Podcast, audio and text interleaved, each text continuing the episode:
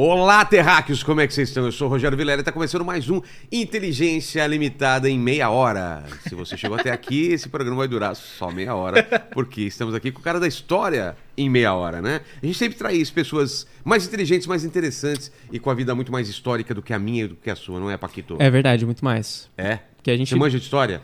Cara, nada. Porque eu fico aqui dentro do porão, né? Que, que história que a gente faz aqui dentro Olha, do porão. você tá né? fazendo história aqui, Olha cara. só. É A verdade. história dos podcasts. Como você diz, esse episódio pode ser visto daqui a 347 anos, né? Exato. Vai, vai, vai ter uma galera. A gente já foi embora e o pessoal tá vendo É esse verdade. episódio. Você que tá vendo esse episódio daqui a qua- 300 anos, vai. 300 anos. Tempinho bom, né?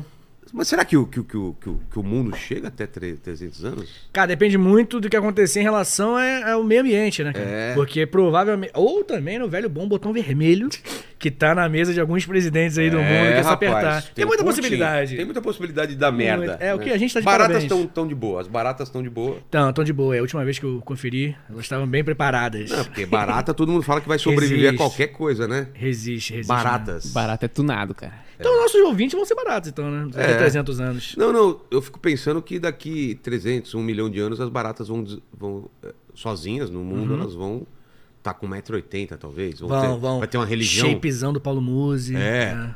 Vão bombada. tá, com certeza. Investimento igual o Primo Rico. É. Não, mas tem todas igreja elas. das baratas, vai ter uma, Vai. um, um chinelo havaiana com uma barata esmagada no, no- É no verdade. altar. Crucificada. Crucificada. A barata É, barata. crucificada na Baiana é foda.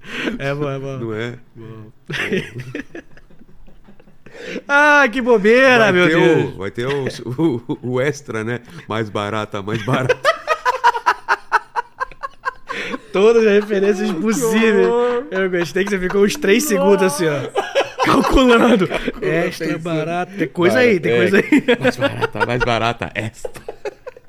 Ai, meu E a, querido. gente, e a gente, se você pegar uma máquina do tempo agora, Paquito, e for Hum. pra daqui um milhão de anos com as baratas envolvidas, você vai ser o anticristo, cara. Olha aí. Porque É você mesmo? matou barata, elas vão ver É você verdade. como É verdade, o- cara. o- cara, elas vão ter medo de você. Caraca. É. Eu- hoje em dia eu que tenho medo delas, né? Se eu- Olha aí, cara. Eu também tenho, mano. Sério? Sério, É baratinho, os cara. bichinhos não faz nada, não. Eu não entendo esse pavor que eu tenho, cara. Ah. Eu falo que é nojo, pra minha mulher até hoje eu falo que é nojo e ela acredita. Mata essa barata. Eu falo, não, vou matar. Aí quando ela não tá no negócio, putz. Por favor, vai fica jo- embora, não, Fica baratinha. jogando as coisas de longe assim, né? Que minha mulher, sabe o que ela faz com as baratas, cara? Ah. Era tipo, tá no banheiro. Ela joga as roupas, as roupas do, que estão sujas em cima da barata, só Caralho. isso. E deixa a barata. A barata não deve entender nada. Ah, se você não vê, não existe, né? É, se, se isso você aí. não tá vendo, ela não existe. Não chinelada O isso duro é aí. quando você não mata e você sabe que ela tá no ambiente. E Ah, aí tem que é. dormir. e minha mãe falava quando eu era moleque, cara, que se dormisse de boca aberta sem escovar os dentes, As baratas aí, pô. ia vir comer o açúcar você nunca, te, nunca acordou, dormia em algum lugar estranho e aí Para. passou uma barata na tua cara? Para, claro que não. Que isso, Senão velho? nunca mais eu dormiria na minha vida. Não, acho que isso é um fenômeno meio que normal, assim. Sério? É, pô. Que tipo, às vezes você dorme na casa de um amigo. Para, já rolou velho. já comigo. Comigo já rolou, cara. O É, quê? pô, é um fenômeno normal, pô. O quê? Cara, quando eu era pequenininho, eu tava dormindo assim, aí eu olhei no, no teto, eu vi um negócio passando assim, e aí ela caiu na, na minha cara. É, pô. E é desesperador mesmo. Mano, É. isso é terror, cara. E aí? Você fez? Não, ela caiu e saiu voando. fora. eu era pequenininho, tinha uns 5 anos, assim, chamei meu pai, a gente achou ela, ele tacou 3kg de veneno na, na barata. Interessante. Dosagem certa. É. Caramba. Pra garantir, né?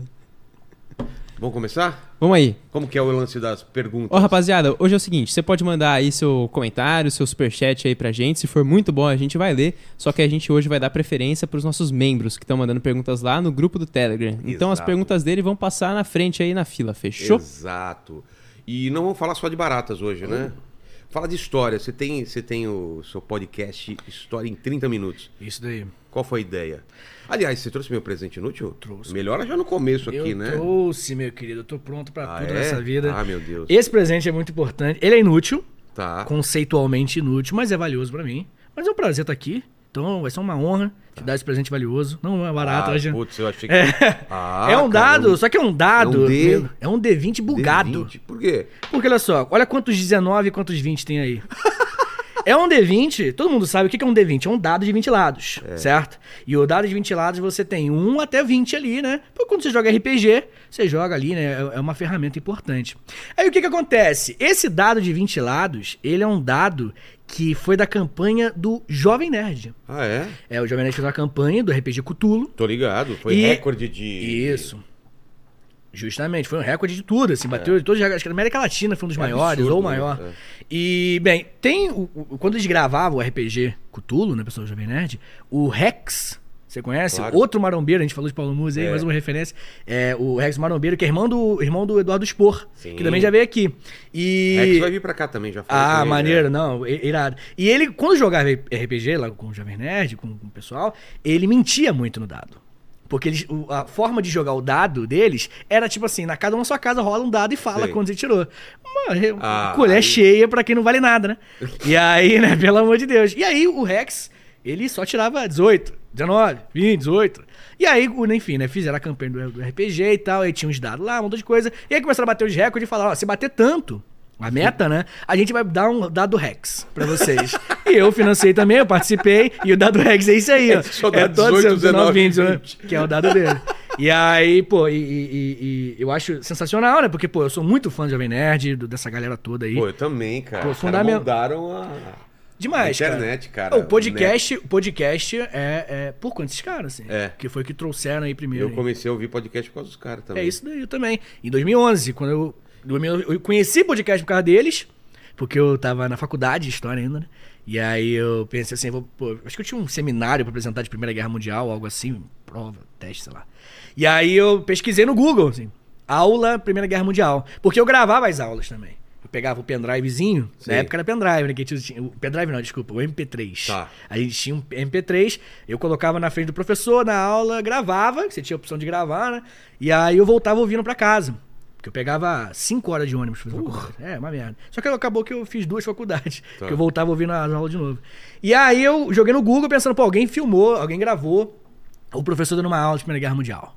Pensei, né, nessa possibilidade. E aí eu joguei no Google e no Google tinha lá o Jovem Nerd, o Nerdcast de Primeira Guerra. Ah, E foi ali que eu conheci. que Eu falei, pô, isso aqui não é uma aula, é um programa. Tá É, um Parada louca, né? Pra época, cara, todo mundo dessa época ficou maluco. Porque como assim um programa editado, sabe? Feito com carinho, feito bonitinho, assim, e que ensina ainda. E aí foi em 2011 que eu falei, um dia eu vou fazer um podcast.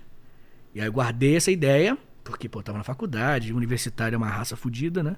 E aí não tinha condições. E aí em 2020 eu comecei a fazer. E aí foi História Meia Hora. História Meia Hora que eu comecei a fazer bonitinho ali, do- primeira semana de 2020. E aí eu tô aí até hoje. Pô, você começou em 2020, então. Foi no comecinho, primeira semana de 2020.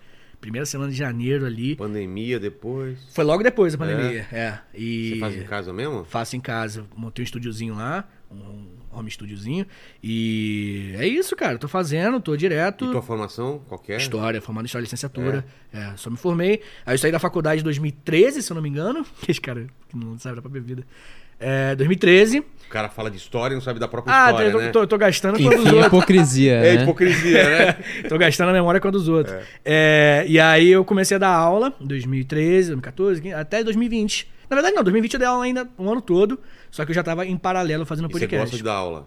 Cara, eu gosto tanto que em 2023 eu vou voltar porque eu tô com saudade. É mesmo, Vou cara. pegar uma turminha aí na, na- um dia da semana, eu acho que na segunda, tô acertando os detalhes. Cara, é, é porque.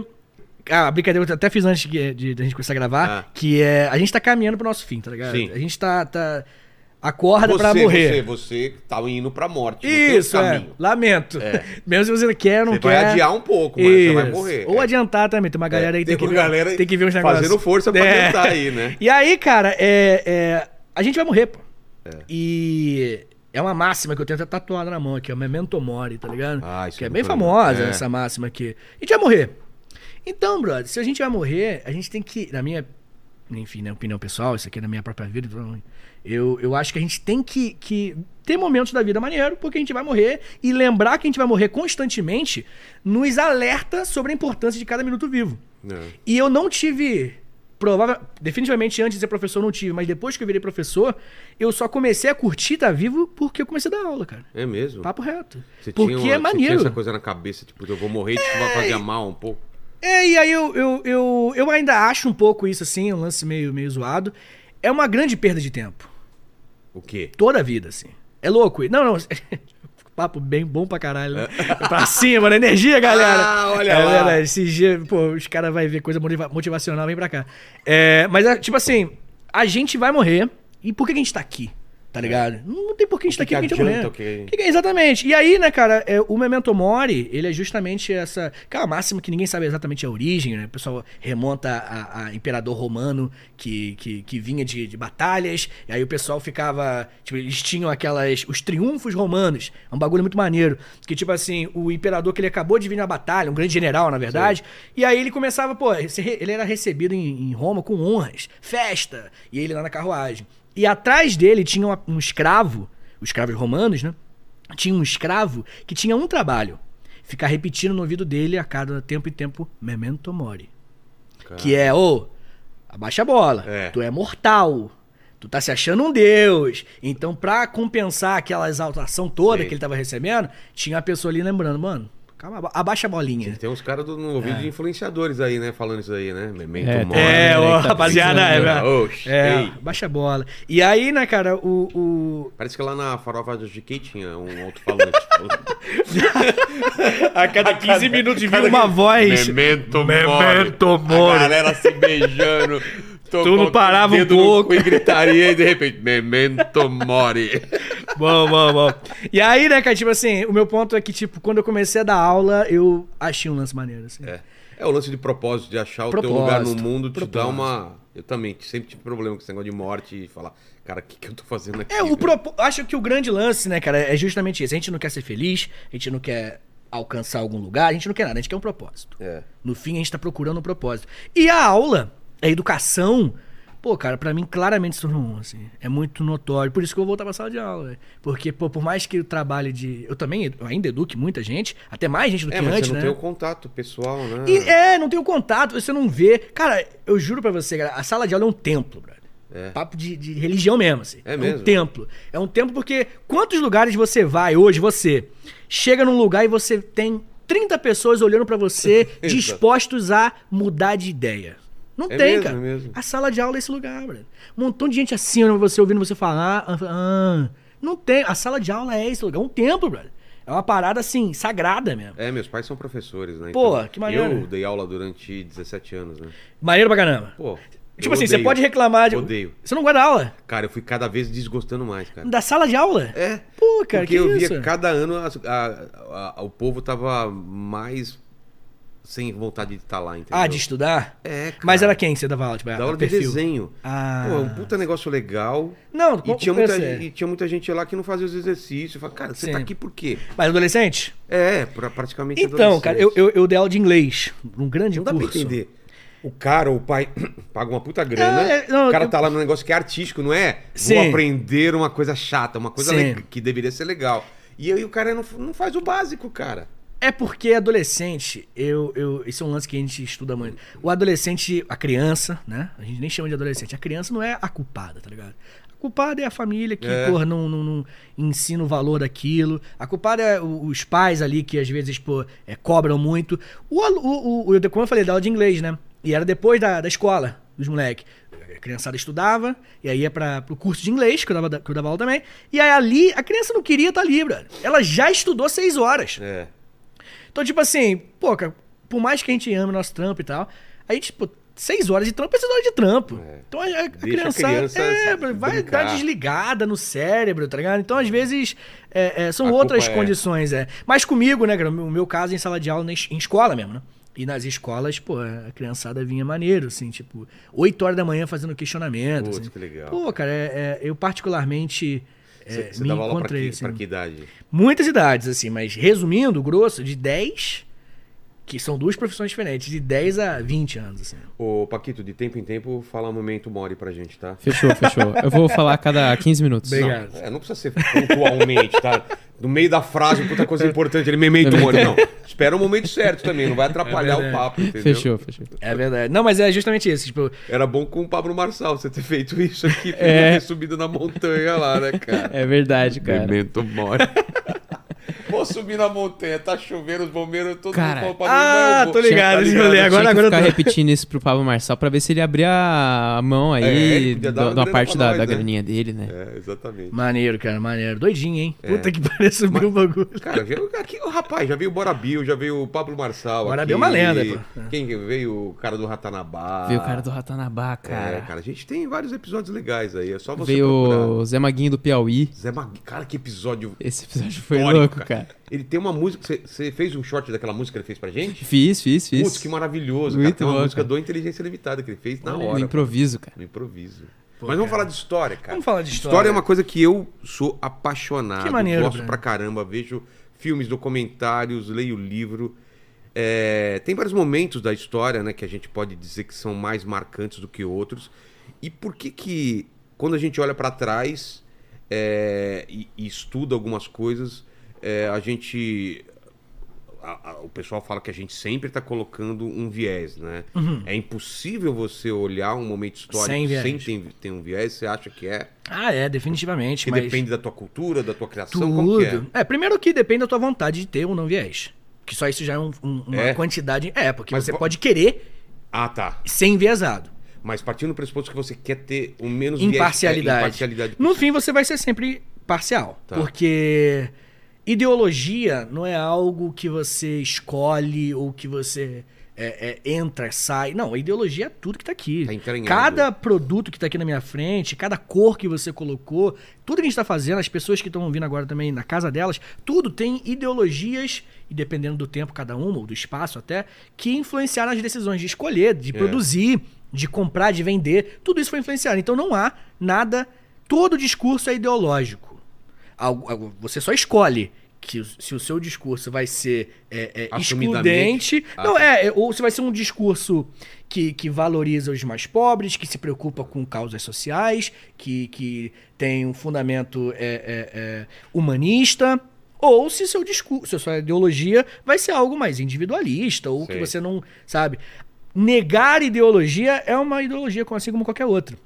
E estudar história é a mesma coisa. Quando você estuda história, você está aplicando a tua perspectiva, o teu olhar, é, o que você deseja, o que você almeja, é, e até coisas evolutivas. Tipo assim, é, a gente tem uma tendência, o ser humano, de encontrar repetições, encontrar lógicas em coisas que na verdade não tem. Padrões. Padrões. Padrões. Justamente, porque é um lance evolutivo. É. Né? Se você tá andando e aí você vê pô, um barulho estranho ali no mato, tu vai tipo assim, opa, isso aí. Se você tiver dentro de você essa, esse gene de procurar padrão, opa, vai pular alguma coisa. É. Às vezes te ajuda a evoluir e passar Claro. seu gene. Então a gente tem esse costume. A própria pareidolia, que a gente olha uns, uns objetos Eu assim, tenho esse negócio, eu vejo o rosto em tudo Isso, é você vê um lugar. rostinho ali, dois olhinhos e não É. sei o quê. E aí, tipo assim, você vê esses bagulhos e, e isso tudo faz com que você analise enviesadamente as coisas.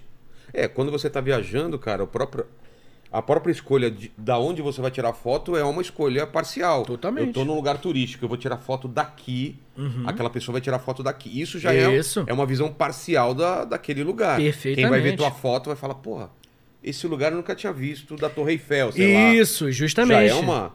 Definitivamente. E, e é interessante que não só numa, numa mensagem, num diálogo, não é só a ideologia de quem está falando que impacta, mas a ideologia de quem também está recebendo a É, informação. exatamente. Então, no final, é, é um lance enviesado. É porque, tipo assim, cara, a gente vive num, num mundo cada vez que tenta mais é, é, tornar.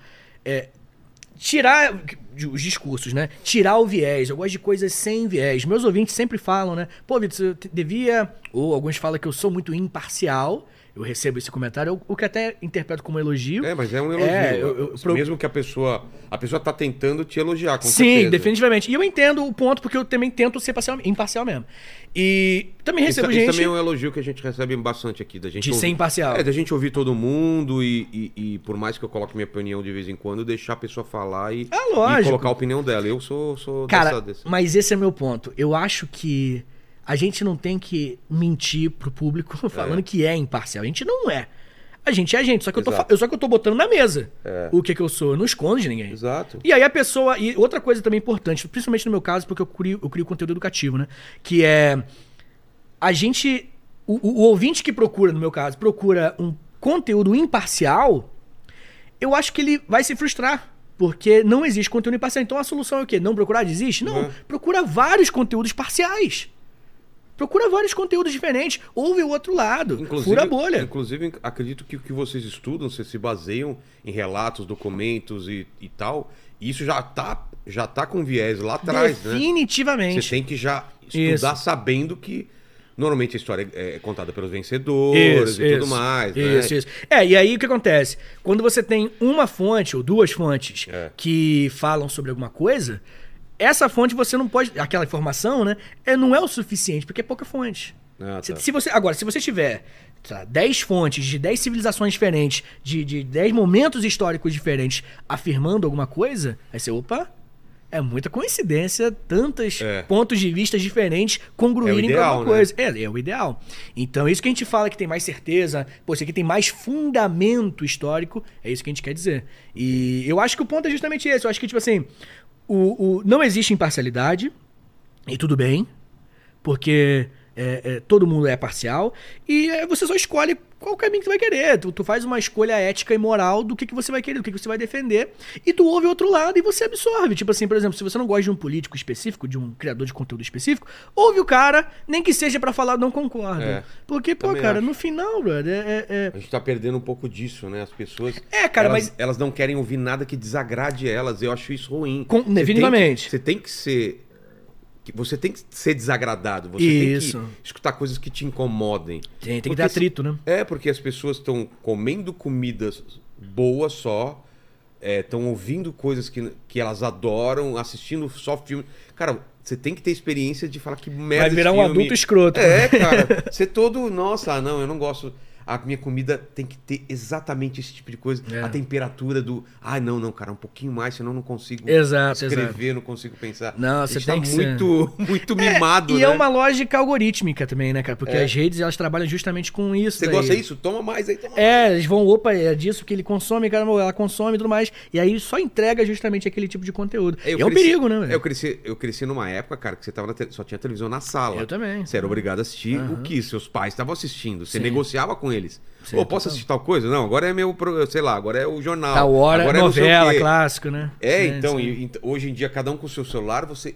Cara, você tem, você tem um controle total e, É. e específico do negócio, né? É, e aí o que acontece, né, cara? Você vê que cada vez mais bolhas são criadas, e as bolhas cada vez são mais eh, sólidas, e o caminho de furar a bolha é um caminho muito mais. Você gasta muito mais energia pra É. furar uma bolha do que de enrijecer. Exato. Então você vai cada vez mais enrijecendo, né? E. Enfim, né? Mas eu acho que o. Que o, que o o- a resposta, posso dizer pra isso, ou uma Ou o, possível tra- o trabalho solução. do histori- historiador, né? Não, definitivamente, mas eu acho que eu ah, vou até além, eu acho que eu até subir um pouquinho a lupa. Tá. Eu acho que é o trabalho do, do cientista, cara. Porque a ciência ela é justamente isso, assim, a ciência ela leva em consideração. Cara, eu, eu até deixar isso aqui claro, eu acho que ciência é a parada mais subestimada da, da humanidade, assim. Que eu acho que é tipo. o que não trouxe até aqui, né? Cara, é inacreditável o quanto o mundo era uma coisa e se tornou outra com a ciência. É. Sabe, com a metodologia científica, como a gente conhece, século XVIII e tal, iluminismo e tudo mais. É inacreditável, assim. Porque imagina uma. uma quanto, cara, todas as vezes que eu apertar o interruptor aqui, vai ligar É. o, o- o- o aparelho que eu, que eu tinha Não falando. é uma coisa. Não mágica. é, isso. Vamos não- ver se liga a luz. Não. Isso, a isso, é isso. que- é. Vai ligar, cara. E por quê? Porque, cara, os cientistas, eles procuraram todas as formas de... de, de- cara, porque eu, eu, eu acho que é um lance que muita gente não sabe. E o que eu vou falar agora parece ser meio bobo, redundante, mas não é. Um lance que eu tenho percebido. As pessoas acham que ciência é a opinião do cientista. É. Que, que o cientista, ele... Ah, ele acha isso. Ele acordou e falou: ah, eu acho. Eu acho que é por isso que tá chovendo. Eu acho que a eletricidade é tal coisa. É, eu acho que é por isso. E aí as pessoas, ah, ele acha, eu acho outra coisa. É. Mas não é. Cara, ciência Tipo, é. eu não concordo com a eletricidade. Isso, eu não- concordo com a lei da gravidade. Exato, Aí eu não é. concordo com ela. Exatamente. Mas é isso que, que, que para mim é, é o grande problema, porque existe a galera negacionista, que é, o que nega. Eu não acredito que a Terra é redonda. Como Isso, assim, cara? justamente. Não é questão de acreditar. Tipo, é, o- as os, provas estão aí. os terraplanistas acham que os cientistas têm a opinião de que a Terra é redonda. Tá ligado? Então não é. escondendo. Isso, é, aí, Já, aí já soma conspiracionismo É. e tal. Mas o negacionismo é justamente esse. E pra mim, cara, é, ciência é a resposta pra esse tipo de problema, porque ela leva em consideração as bolhas, ela leva em consideração o viés. Porque ciência o que, que é? Você pega informações, você pega os dados, Sim. você testa os dados, de mil formas diferentes, você tira conclusões. Bem a grosso modo, tira conclusões. Se acabasse aqui, já seria maneiro, porque já funilou a chance daquilo estar real. Porque tu pegou os dados, analisou, já seria legal. Pô, legal isso aqui, né? A chance de, de ser verdade é alta. Mas não é só isso. Isso pra mim é o pulo do gato. A ciência pega essas informações e publica pro mundo todo tentar desbancar. Isso Exato. é do caralho. É Os cientistas que- do mundo todo vão tentar provar que você tá errado. O cara não fica escondidinho com aquilo lá e Isso, fala, cara. não, olha, eu, Testa aí. eu fiz isso e aqui deu isso. O que, que vocês Vê- se acham? tá certo, é. mundo todo. O É. mundo todo. O que, que vocês Provem acham? que eu tô errado. Pô, isso é... E, e aí, aí- isso, e isso aconteceu várias vezes na É, o história. tempo inteiro. Todo mundo acreditava que era uma coisa, até alguém que vai contra uma coisa que é muito, muito forte, uma ba- Uhum. Balizado, e muda, né? Às vezes muda, É. e faz parte, é ciência pura. É, é- A ciência, obviamente, que ela faz muita coisa antiética. É, a gente tem todo, todos os absurdos do, neocolon- do imperialismo europeu na África. Sim. Tinha embasamento científico. Isso Ah, impo- é?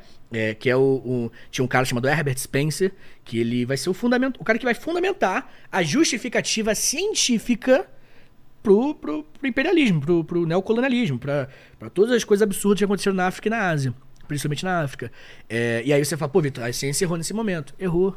Que merda. Tá ligado? É, é- porque o que, que ele acreditava, resumindo, que existiam níveis de seres humanos, Tá. etnicamente separados. Castas. É, castas. Tipo assim, o europeu tava no topo, obviamente. É, né? Curiosamente, claro. o cara era- era um Curiosamente. europeu, né? Que louco, hein? Que- É, uau. Por essa a gente não É, esperava. no meio americano e acho que o, eu esqueci a ordem exatamente, eu acho que o asiático também no meio, não sei. E por último o africano. E aí quando você tem essa, esse embasamento, porque no século XVI, colonização brasileira, do- do- dos países americanos e tal, século XV, você tem um embasamento religioso. Estou levando o cristianismo para esses povos bárbaros e selvagens. Sim. Essa era a justificativa para todos os horrores que aconteceram com a colonização. No século XIX, século XX, aquilo já não era o suficiente. Porque você já tinha pessoas falando, não, eu não acredito nessa religião. Então não era mais uma justificativa. Então procurou-se uma justificativa o quê? Científica. Entendi. E aí encontrou essa justificativa de darwinismo social, o nome é justamente esse, esse conceito, e essa justificativa permitiu que, que foi uma da- dos embasamentos importantíssimos para que a Europa metesse o louco no resto da, da, da África e da Ásia, principalmente. E pô, coisas horríveis acontecendo lá. Que doido, né, cara? É, Os caras fizeram alguma coisa é, é, com a justificativa da ciência, meio que é, deixava a consciência um pouco mais leve, né? pra eles. Definitivamente. Que é a tal da culpa cristã, né? Não, mas o, na- Precisa de uma justificativa, cara, porque é o, um... o próprio nazismo também. Também. Bom, o, o nazismo, ele tem uma das principais bases, é o darwinismo social. Então, Principais, assim. Tudo tava, tava meio que, que justificado, aqueles absurdos todos, Isso. por toda uma, uma propaganda que era colocada na cabeça dos caras. né? É, e aí o que acontece? Obviamente que as reais motivações eram econômicas. É, as óbvio, reais. é óbvio. Isso, as reais. Mas Como você são na maioria do- dos casos. né? Isso, é igual a colonização do, do É. Brasil também, mesma coisa. Mas você precisa de uma justificativa um pouco mais é, é, polida, Exato. posso assim dizer. E essa justificativa polida, ela vinha dessa galera do darwinismo social. E, pô, então- mas aí, né, cara, a gente felizmente, se não me engano, foi nos anos 2000, que teve o projeto Genoma, que provou que, mano, tu pode ter qualquer cor de pele, É. qualquer característica, você é um ser humano, um homo sapiens, homo sapiens sapiens, assim como qualquer um. E aí hoje acabou, pelo menos em teoria, né? Porque mais recentemente você vê o crescimento de É, células nazistas, e essa galera tá voltando aí bizarramente. Você, como histori- historiador, estudante, professor, você- tem carinho por algum período da história, ou por alguma, algum lugar assim? Cara, é, eu acho que eu não, não tenho muito. É mesmo? É, eu acho, eu acho, porque... Pergunta diferente, então. Ah, Construir uma máquina do tempo. boa. Você tem, você pode ir pra qualquer lugar. Pra onde você iria? Quero observar tal lugar, entendeu? Putz, cara, Não eu pra acho... sua vida, né? E Sim. a galera diz, ah, eu quero ir quando eu tinha Não, cinco anos. Foda-se sua É, vida, cara. cara. Vamos, tem tanta coisa É, grande tanta na, que coisa no mundo. maneira. Você vai voltar pra sua vida pra ver alguma coisa lá? É, não, maneiro. Eu acho, cara, eu acho que nesse momento, principalmente, assim, sei lá, acho que a gente tá fala. vivendo? É, não, não, não. o- o- quando a gente tá falando agora de, de ciência, Ah. eu acho que o período iluminista, dependendo dos momentos, porque tem momentos muito zoados, mas, pô, sentar ao lado do Rousseau. Pra Porra. tomar uma cerveja. Ficar maluco, filho. Tomar uma cervejinha com o Rousseau aqui agora. Porque, porque o Rousseau, cara, ele. ele Pô, eu tô falando de século XIX, tipo, Tá. 1800 e brau. O Rousseau ele trouxe várias coisas novas. Dá o contexto do que tava acontecendo antes. Antes, não, não, antes você já tinha ali começando as pessoas entenderem o que é ciência e tal. Tá. Mas o, o, o ponto do Rousseau são dois. Primeiro que o Rousseau ele é o cara que vai, um dos principais caras que vão separar a criança. Isso eu acho muito foda. Porque a criança, antes de Rousseau e dessa galera, era um, um adulto pequeno. Tá. Hoje em dia não é muito absurdo você ouvir o segui- a seguinte frase: a criança é uma esponja. Né? É. Porque ela absorve tudo e faz sentido, realmente é uma É verdade. Que é um- uma parada consolidada. Mas não existia isso antes. Porque a criança era um adulto pequeno. Em que Os ab- sentido? Cara, você, qualquer, todas as coisas absurdas que um adulto passava na vida, botava uma criança pra passar também. Por exemplo, Então, trabalhar igual, igual um adulto, caçar igual um adulto, lidar com morte igual matar É igual um adulto. Não, Era um adulto pequeno. tá. E aí o Rousseau e, enfim, outra galera começou a falar que, tipo assim, pô, eu tenho um livro do Rousseau chamado Emílio que fala disso. O, o, o livro ele fala justamente, que é uma literatura e tal, conta justamente sobre como que a criança, pô, mano, é o momento mais delicado. Não, toma cuidado. É, É. é tão, é tão cuidadoso esse É momento. engraçado pensar que não existisse Não existia. antes. Isso é louco pra caralho. Eu- acho por isso que eu acho foda. Porque é fundamental pro meu trampo, né? Porque eu pô, sou professor, né? E o Rousseau, ele é um dos caras que vai falar, tipo assim, mano, a criança é um momento que se você. Se ela, uma coisa é um adulto passar por um trauma, É. que é uma merda. Uma criança, aquilo vai perdurar, vai, vai- se aprofunda muito mais, né?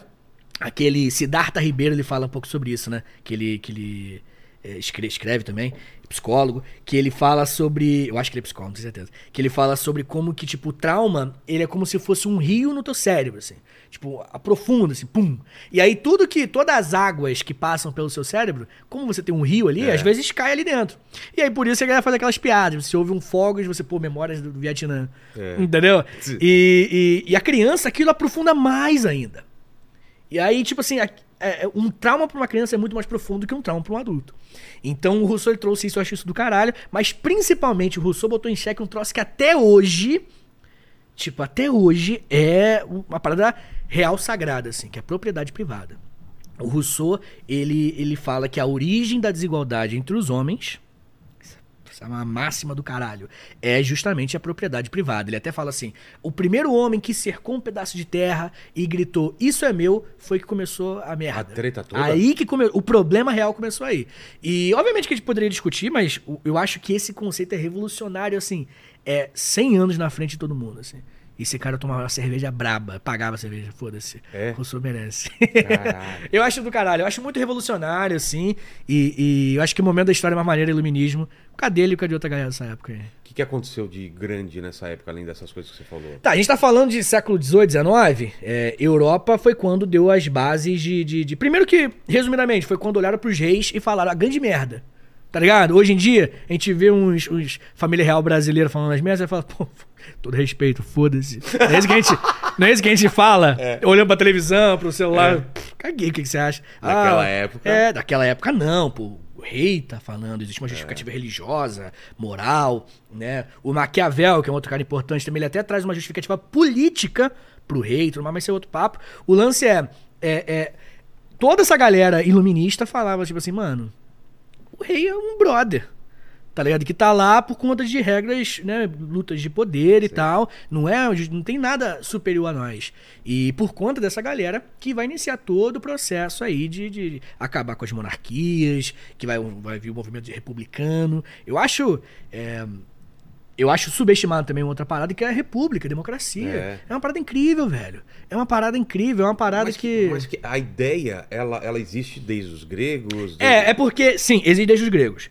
O nome Foi vem daí. mudando, é. É porque, tipo assim, quando os gregos criaram a democracia, Atenas especificamente, é, não tinha a mesma conotação de hoje. É meio, foi meio que um rebranding que rolou. A gente, Tá. deu, a gente deu uma rebrandada boa. A gente não, né? Os europeus iluministas. Que é. Porque, pô, a democracia ateniense, quando ela nasceu, que daí que vem o nome, democrat, dem- acho que é democrática que eles falam lá, que é cracia é governo, né? E demo, a gente fala é a população, é o povo, mais ou menos. Demo era uma divisão que existia em Atenas populacional, assim. É, Atenas foi dividida em, acho que se não me engano, 50 demos. Que eram tamanhozinhos, assim, uns quadradinhos assim, de terra, que eles separaram pra falar. Pega cinco de cada um desses aí. Cinco pessoas.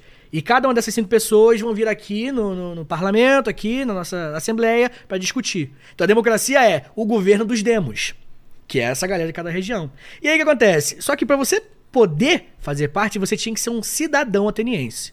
E hoje em dia, ser um cidadão é muito fácil. Né? Meio que, pô, você é um cidadão brasileiro. Pô. Por quê? Você nasceu no Brasil. Olha que critério difícil. É. Só nasceu aqui e pronto, seu cidadão. Em Atenas não era só isso. Em Atenas, você tinha que ser um cidadão ateniense, pais e, pai e mãe de Atenas. Se fosse misturado, já, não, já perdia essa possibilidade. Homem, mulheres não eram incluídas. Tinha que, tinha que ter propriedade, ti- não podia ser escravizado e tinha que ter mais de 21 anos.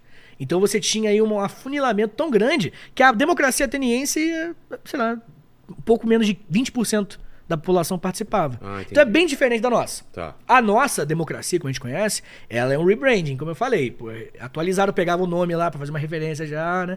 E aí botaram aqui, porque eles valorizavam muito a cultura greco-romana, né? Os iluministas.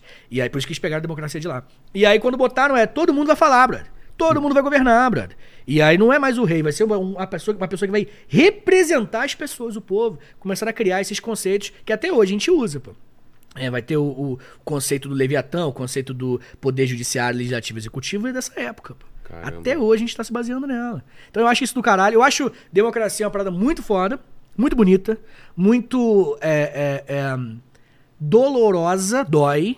Democracia dói. A gente, tipo, é, as duas últimas eleições, metade do, do povo brasileiro votou em outro candidato. Então dói, né? A gente perde. Um lado ganha, outro lado perde, faz parte. Mas eu acho que ela é a forma mais é, é, é, ética de se decidir as coisas, tá ligado? Eu sou bem democrata. Na, na linha do tempo da, da humanidade, cara, Hum. a gente teve. A gente pode falar que a gente tem momentos mais escuros e mais brilhantes ou, ou isso também é um, é um viés? Quando Hum. É. o pessoal fala que, ah, pô, falar que a idade média é a idade das trevas, não é bem assim, ou é bem assim? Não, não é bem assim, mas é porque isso é um lance é, interessante, por né? que que fala? É porque, tipo assim, é, a Idade Média, ela é um período. Quando a gente fala Idade Média, a gente tá falando Idade Média da Europa. Tá. Né? A gente. Porque quando fala Idade Média, pô, no, no mundo árabe, os caras estão fazendo coisas científicas incríveis, avanços na medicina absurdos e tal. Então é outro papo. Tá. Não é isso que as pessoas querem dizer, entendeu? Elas querem falar sobre a Europa. Principalmente a Europa mais do Ocidente, quando tinha feudalismo e tal, que é um período onde a igreja mandava em tudo. É isso que a pessoa quer dizer. Tá. E, de fato, a igreja era a instituição mais poderosa daquela época. E, de fato, isso era um lance que. Pra, isso isso pra- é uma coisa que eu até queria que você falasse, como ela sai de perseguida pra ser a- o poder mais foda É, e, a gente- e perseguida, é de perseguida pra perseguidor, perseguidora, né? É, cara, primeiro que são literalmente. Mas depois não perde a linha do raciocínio, tá? Do Tá, fala. beleza, beleza. Mas, tipo assim, temos aí quase dois mil anos que separam. 1.500 anos aí, mais ou menos, aí, mil e pouco, separando esses dois momentos. Então, rebrandou de novo. Entendi. É outra, é outra parada. Mas, é, é, é, o cristianismo, ele entrando no mundo, no mundo de- em Roma, na Palestina, naquela região toda ali onde Jesus nasceu, é, vai fazer com que vai fazer com que o, o- a população mais pobre ela se sinta mais é, é, representada por essa religião que vem do Oriente Médio. Acho que é importante lembrar também que o cristianismo é uma religião do Oriente Médio. Nasceu ali na Palestina, onde mais ou menos hoje, né? Então, pô, é, é, aqui a galera que cultua o Ocidente e tal, né? Geralmente fala, cultua o cristianismo. Então, É. é. uma religião do Oriente Médio, mas enfim, isso é outro papo. O ponto é, é, é, isso fez com que a população se sentisse representada, algumas pessoas, né? E, e representada e fosse dessa religião, fossem cristãs, cristãs, e de tal maneira acreditassem tanto naquilo que começaram a não seguir a opinião e respeitar os imperadores romanos, que eram de religiões que nós chamamos hoje de pagãs né? Que era uma parada meio, tipo, da religião antiga de Roma, assim. É. E a galera, quando começou, tipo, a perceber que os cristãos eram os caras que, pô, botava, segurava a onda, e, e por Cristo, pela religiosidade, era comido por leão, literalmente, né? Os caras botavam pro, pro leão comer mesmo, e falaram, eu vou ser comido por leão, e é isso daí, não posso fazer nada. Eles falavam, bom, cara, tem uma coisa aí. É, tem alguma tá coisa aí, estranho. isso aí tá funcionando muito. E aí, alguns, lentamente, o exército foi se tornando cada vez mais cristão, cada vez mais cristão. E o Constantino, primeiro imperador de Roma, que vai falar, tipo assim, mano, tive um sonho, eu esqueci contra quem que ele tava lutando, mas ele falou, tive um sonho onde o meu exército ganhava a batalha. E quando eu olhei o escudo do meu exército, tinha um símbolo cristão. Se eu não me engano, uma, uma cruz mesmo. Foi o papo dele, né? Pode ser miguezão também, né? É. E aí, é, normal- super normal os caras essa. E, e aí ele falou, pô, vou. Agora também você é cristão e tudo mais. E aí, com ele cristão, e ganhou realmente essa batalha que ele tinha, começou a aceitar o cristianismo. E aí aceitaram a religião cristã, e depois com Teodósio todo mundo vai ser cristão. e aí obrigou todo mundo a ser cristão lá. E aí, a partir dali, cara, você vai ter a instituição. Acho que a palavra pode ser essa. A institucionalização do cristianismo em Roma fez com que a Igreja Católica lá na frente se tornasse essa instituição super poderosa aí. E, mas voltando a falar por que, que na Idade Média É. ah, o feudalismo e tudo mais, é porque quem inventou o termo. Eu lancei um episódio do História Meia Hora há pouco tempo sobre Idade Moderna. Sei. E nesse episódio eu falo justamente sobre esse tema, que é tipo assim. a- a- os, os, os iluministas, os renascentistas, principalmente renascentistas, eles que viviam a Idade Moderna, eles olharam pro que tinha antes e falaram: essa época era pior do que hoje. Hoje que é brabo. Hoje que a gente é moderno. E aí, tanto que o nome Idade Moderna, que foi cunhado por eles, é um nome que exalta o período. É. Idade Moderna. E a Idade Média. É curioso demais. Ela é tipo um período no meio. Idade, por que, que significa Idade Média? É a idade do meio. Por que meio?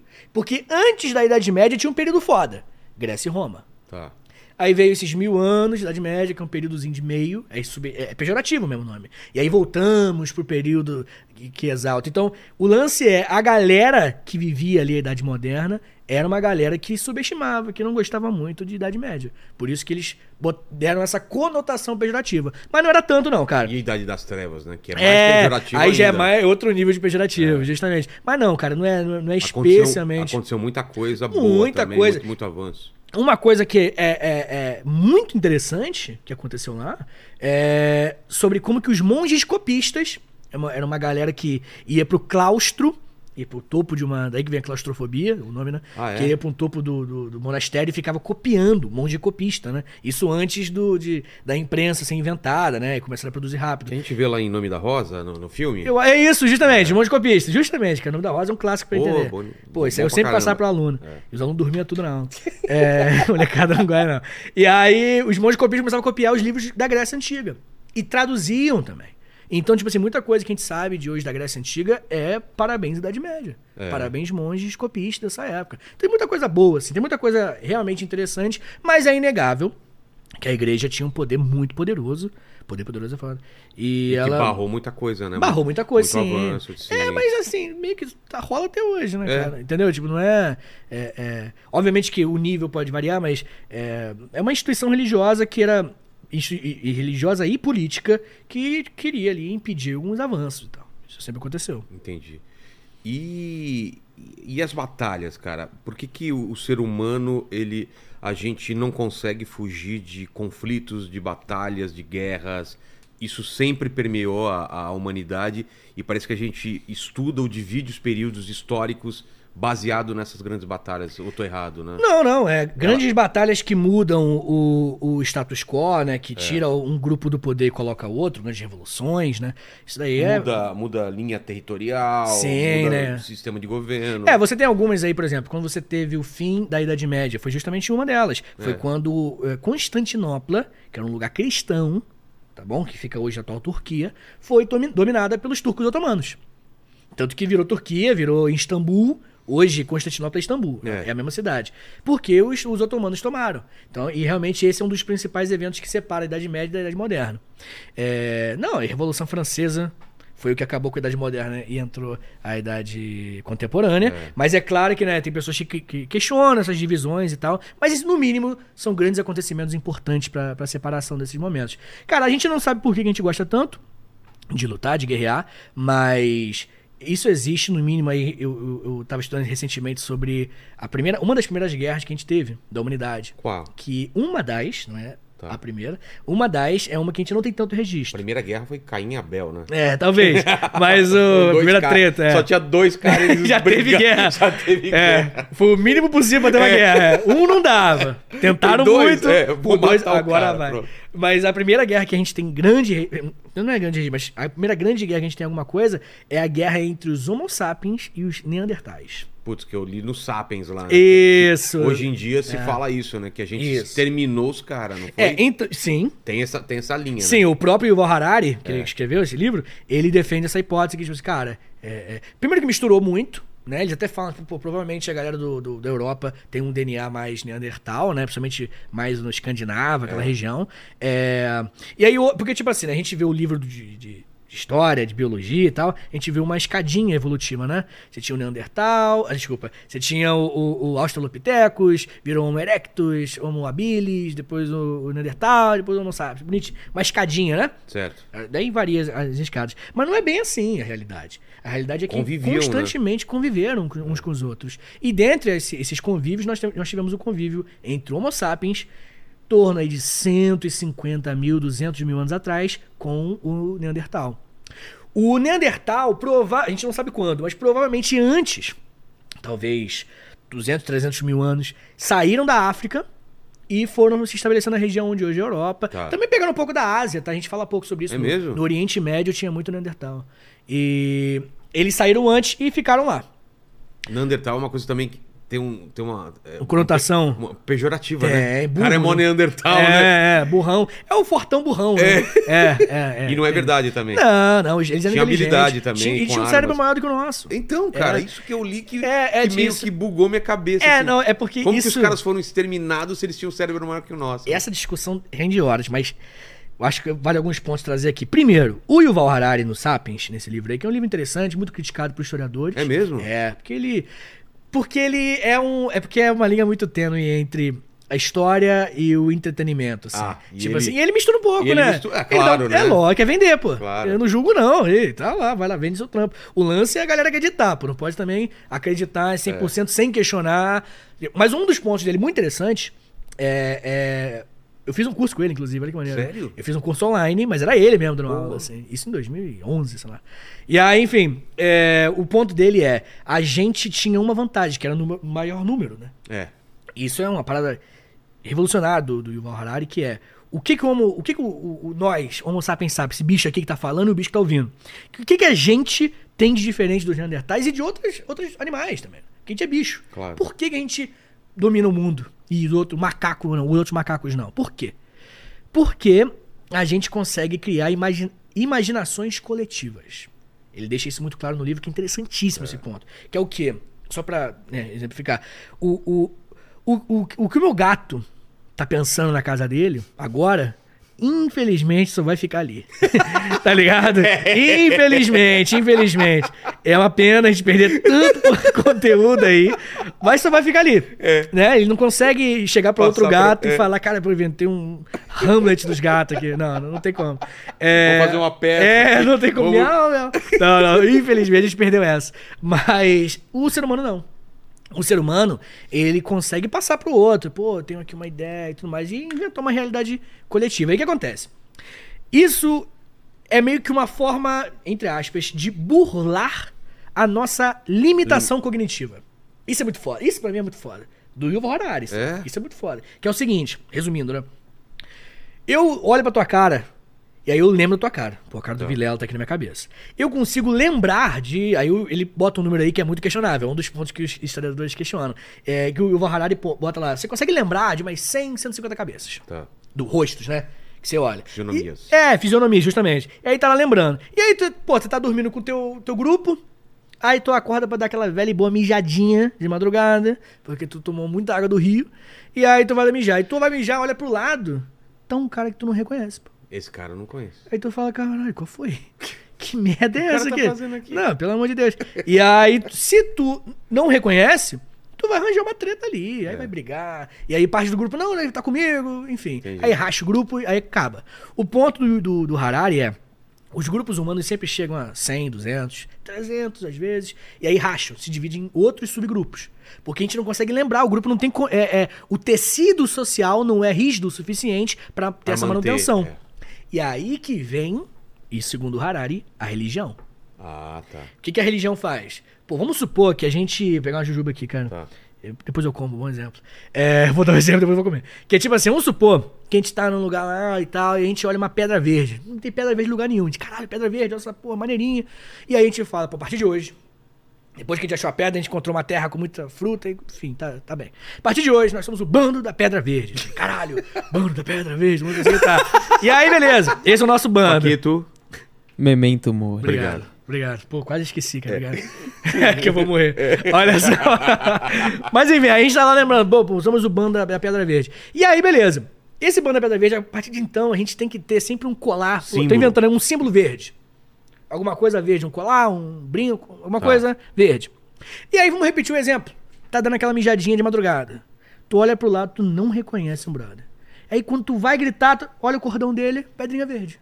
Aí tu fala, porra, moleque é fechamento, caralho. Ah. Caralho, moleque é foda. junto. Moleque é, pô, tamo junto. E aí o que acontece? Que louco, Isso cara. enrijece o tecido social e a nossa limitação fisiológica de grupos, de, de, de- enfim, né? Essa limitação. ela é aumentada. É, ela é aumentada meio que. é, é, é, sinteticamente, ou Entendi. algo, sabe? Superficialmente, mas aumentada. E aí nossos grupos começaram a ter mil, dois mil, três mil, dez mil. E aí os Homo sapiens. Neandertais É, com desculpa. Justamente. com- menores. Exatamente. Os Neandertais, falando especificamente sobre isso agora, os Neandertais, eles provavelmente, isso é provável, tem uma matéria da BBC que eu li ontem sobre isso, provavelmente eles já estavam em decadência. É mesmo? É, porque eles, é, eles não tinham uma, uma prática de reprodução muito variada. É a velho e bom incestinho da galera. É o. o, o- é, É o Game of Thrones Ah, dos- é, é o interior de Minas ficava os Neandertais. É, a galera de Minas gosta muito da prima. Aí. Rapaziada, é complicado, né? Aí, mas enfim, o lance é esse. tipo, e aí, por eles Entendi. não terem uma variedade genética muito grande, eles eram muito suscetíveis a, enfim, doenças. Doenças, porque é. uma doença que pegar um com um gene parecido com o outro, pegar todo mundo. Exato. E como os, os Homo sapiens ficaram mais tempo ainda na África, os Neandertais saíram antes. Ficaram mais tempo aqui, a gente teve uma variedade maior para sobreviver às adversidades, né, de, enfim, de doenças Sei, e tudo sei. mais. E também problemas climáticos também. Eu não lembro agora exatamente os dados. Mas os- alguns problemas climáticos já estavam enfraquecendo. Chegou nós, um bundão de 10 mil. Porra. Batendo o, o tamborzão, tambor. porra. Pedra verde, pedra verde. E aí, moleque, os caras ficaram malucos, não tancaram a gente e ganhamos, pô. É, essa aí é, é provavelmente a primeira grande guerra que a gente enfrentou. As guerras, elas têm, têm, têm motivos que são parecidos em todo o tempo, só muda a... Desculpa, mas... Hum. Basicamente é, é briga por recursos, né? Medo, Uhum. Né? Medo, medo, infinitamente. e o que mais? Basicamente é isso, né? Eu, eu quero essa terra porque ela tem alguma coisa que eu, que eu gosto, ou eu preciso. É. Medo dele me invadir ou matar ah, o meu, meu povo e... Tem uma parte que eu acho que é Poder, fundamental. talvez. Não, tem uma que é muito, muito importante. A gente tá. Agora, isso aqui não dá de ciência, não. A gente tá, Tá. só jogando aqui na mesa. É, que, enfim, não tem os dados sobre isso. Mas uma coisa que provavelmente é, é muito sobre você. a- a- um grupo. Você não enxergar que um grupo ele está conectado a você. Que é a velha e boa mais fácil. desumanização. É. Porque quando você olha um ser humano, quando você tem um mínimo de laço com ele, você fala, ele é um ser humano também. é. Aí, pô, por exemplo, os direitos humanos falam, tipo assim, ó, o moleque merece, aí merece, pode ser um monstro, pode ser um escroto, merece o mínimo de dignidade. Isso é, um, é uma conexão mínima que você tem com ele. Antigamente, antes de direitos humanos, antes desse conceito, né, de direitos humanos, antes disso tudo, quando você olhava para um grupo, principalmente um grupo etnicamente diferente de você, ele era tão distante que parecia um, um outro bicho. É um outro ser. É. Então aquilo ali é outro ser, eu vou lutar pelos meus. Ele é outro e nós. Tem até um, um dado que eu nunca corri atrás pra confirmar se é verdade, que tá no episódio de Black Mirror. Mas eu não esqueço porque o episódio é bom, Black Mirror é muito bom. E esse dado é muito interessante, que é um dado do episódio das baratas. Quem conhece Black Mirror tá ligado? Que é muito foda, que tipo assim, ele, ele traz o seguinte dado. Na Primeira Guerra Mundial, boa parte dos tiros, ele bota acho que é 40% dos tiros, saiu um pouquinho acima da cabeça. Como assim? Tipo, o soldado alemão da Primeira Guerra, não tinha Tá. nazismo, tá? E o soldado francês, Chi- Tá. na hora de atirar um ou outro, eles viam ali eles mesmos um pouquinho, o primo, o Putz. tio. Pô, o cara tá só lutando. O cara é cristão também. É. Eu sou cristão, o cara é cristão. Olha, já tem essa conexão religiosa. O cara é europeu, sabe? Pô, eu sei falar um pouco de alemão. Pô, eu sei falar um pouco de francês. Tinha uma conexãozinha ali. Era muito mais próxima a guerra um do outro. Aí veio a Segunda Guerra Mundial. Aí veio a desumanização. você Isso, falou- eu falei da primeira. Então, mas você falou que ah, o tiro era um pouco acima da cabeça. Pra porque- errar. Pra errar. É, Ah. tipo assim, pô, na hora, tipo assim, pô, tipo assim, eu não quero matar Não um quero cara. eu não matar quero matar cara. um ser humano que parece meu primo, pô. Entendi. Entendeu? Tipo isso. E o cara também é cristão e. Enfim, tem uma conexão mínima ali. E na segunda? Na segunda veio a desumanização. Uma campanha de propaganda. De muitos Esses caras muitos- aí têm que São monstros, é. E aí entra na justificativa étnica. Tipo, não, esse cara dessa etnia aqui não é. É. um ser humano. Eles são a sujeira. Fizeram muito isso com o povo judeu, né? Pessoalmente. Total. Eles são é, um- uma sujeira, são. são é, é- é mesquinhos, só querem ganhar dinheiro. Essa galera não é uma. Eles estarem aqui são como ratos. Era muito comum você ver propaganda na- nazi com o botando judeu com feições de ratos e Até tem o mouse, né? Mouse, o, o- é. O quadrinho que ganhou Pulitzer. Isso, é né? justamente, justamente. São gatos, né? Os, os- Nazistas são E gatos. eles são ratos. Eles são ratos. E, pô, isso é um. Pô, quem, um não, clássico. quem não leu isso. Eu li no Clube do Livro do História da Memória esse, esse, ano aí. E. Cara, quem não, não leu Maus tá perdendo. Tem que ler. E. E como desumanizou, esse número caiu. Entendi. Porque agora o cara não é uma pessoa que discorda da minha nação. O cara é um gente monstro. pode transplantar isso pra agora, né? Pra Pode. rede social. Pode. A, a- a destruição de reputação, você não tá destruindo um ser humano que precisa daquele dinheiro, É. precisa daquele emprego pra cuidar dos filhos. Não, é um cara que tem ideias fascistas Uhum. ou comunistas e precisa ser destruído. Isso, com E é certeza. louco, né? Desumanização do. É, eu, eu como eu falei, eu sou, eu sou um cara. Eu gosto muito da democracia. E louco falar uma frase dessa e ser. Oh, diferente a opinião dele, né? O mundo tá tão louco que ser um defensor da democracia é uma loucura. É, e eu, eu, eu acho que, tipo assim, a gente. é, é, desumanizar um grupo em específico, a gente não só tá fazendo algo errado eticamente, que é um ser humano É. e merece o mínimo de direitos humanos, precisa ser respeitado como um ser humano, precisa, a gente precisa desenhar uma linha e separar a gente deles, porque a gente, se você não desenhar uma linha, Vilela, você não sabe de qual lado você tá. É. Você tem que ser, quem é ruim, você tem que ser bom. E como é que você faz isso? Botando um limite, cara. Eu posso odiar você, eu posso te xingar, mas pô, eu não posso desrespeitar, sei lá, tua família. É, claro. Entendeu? Se eu desrespeitar, eu tô sendo uma pessoa ruim também.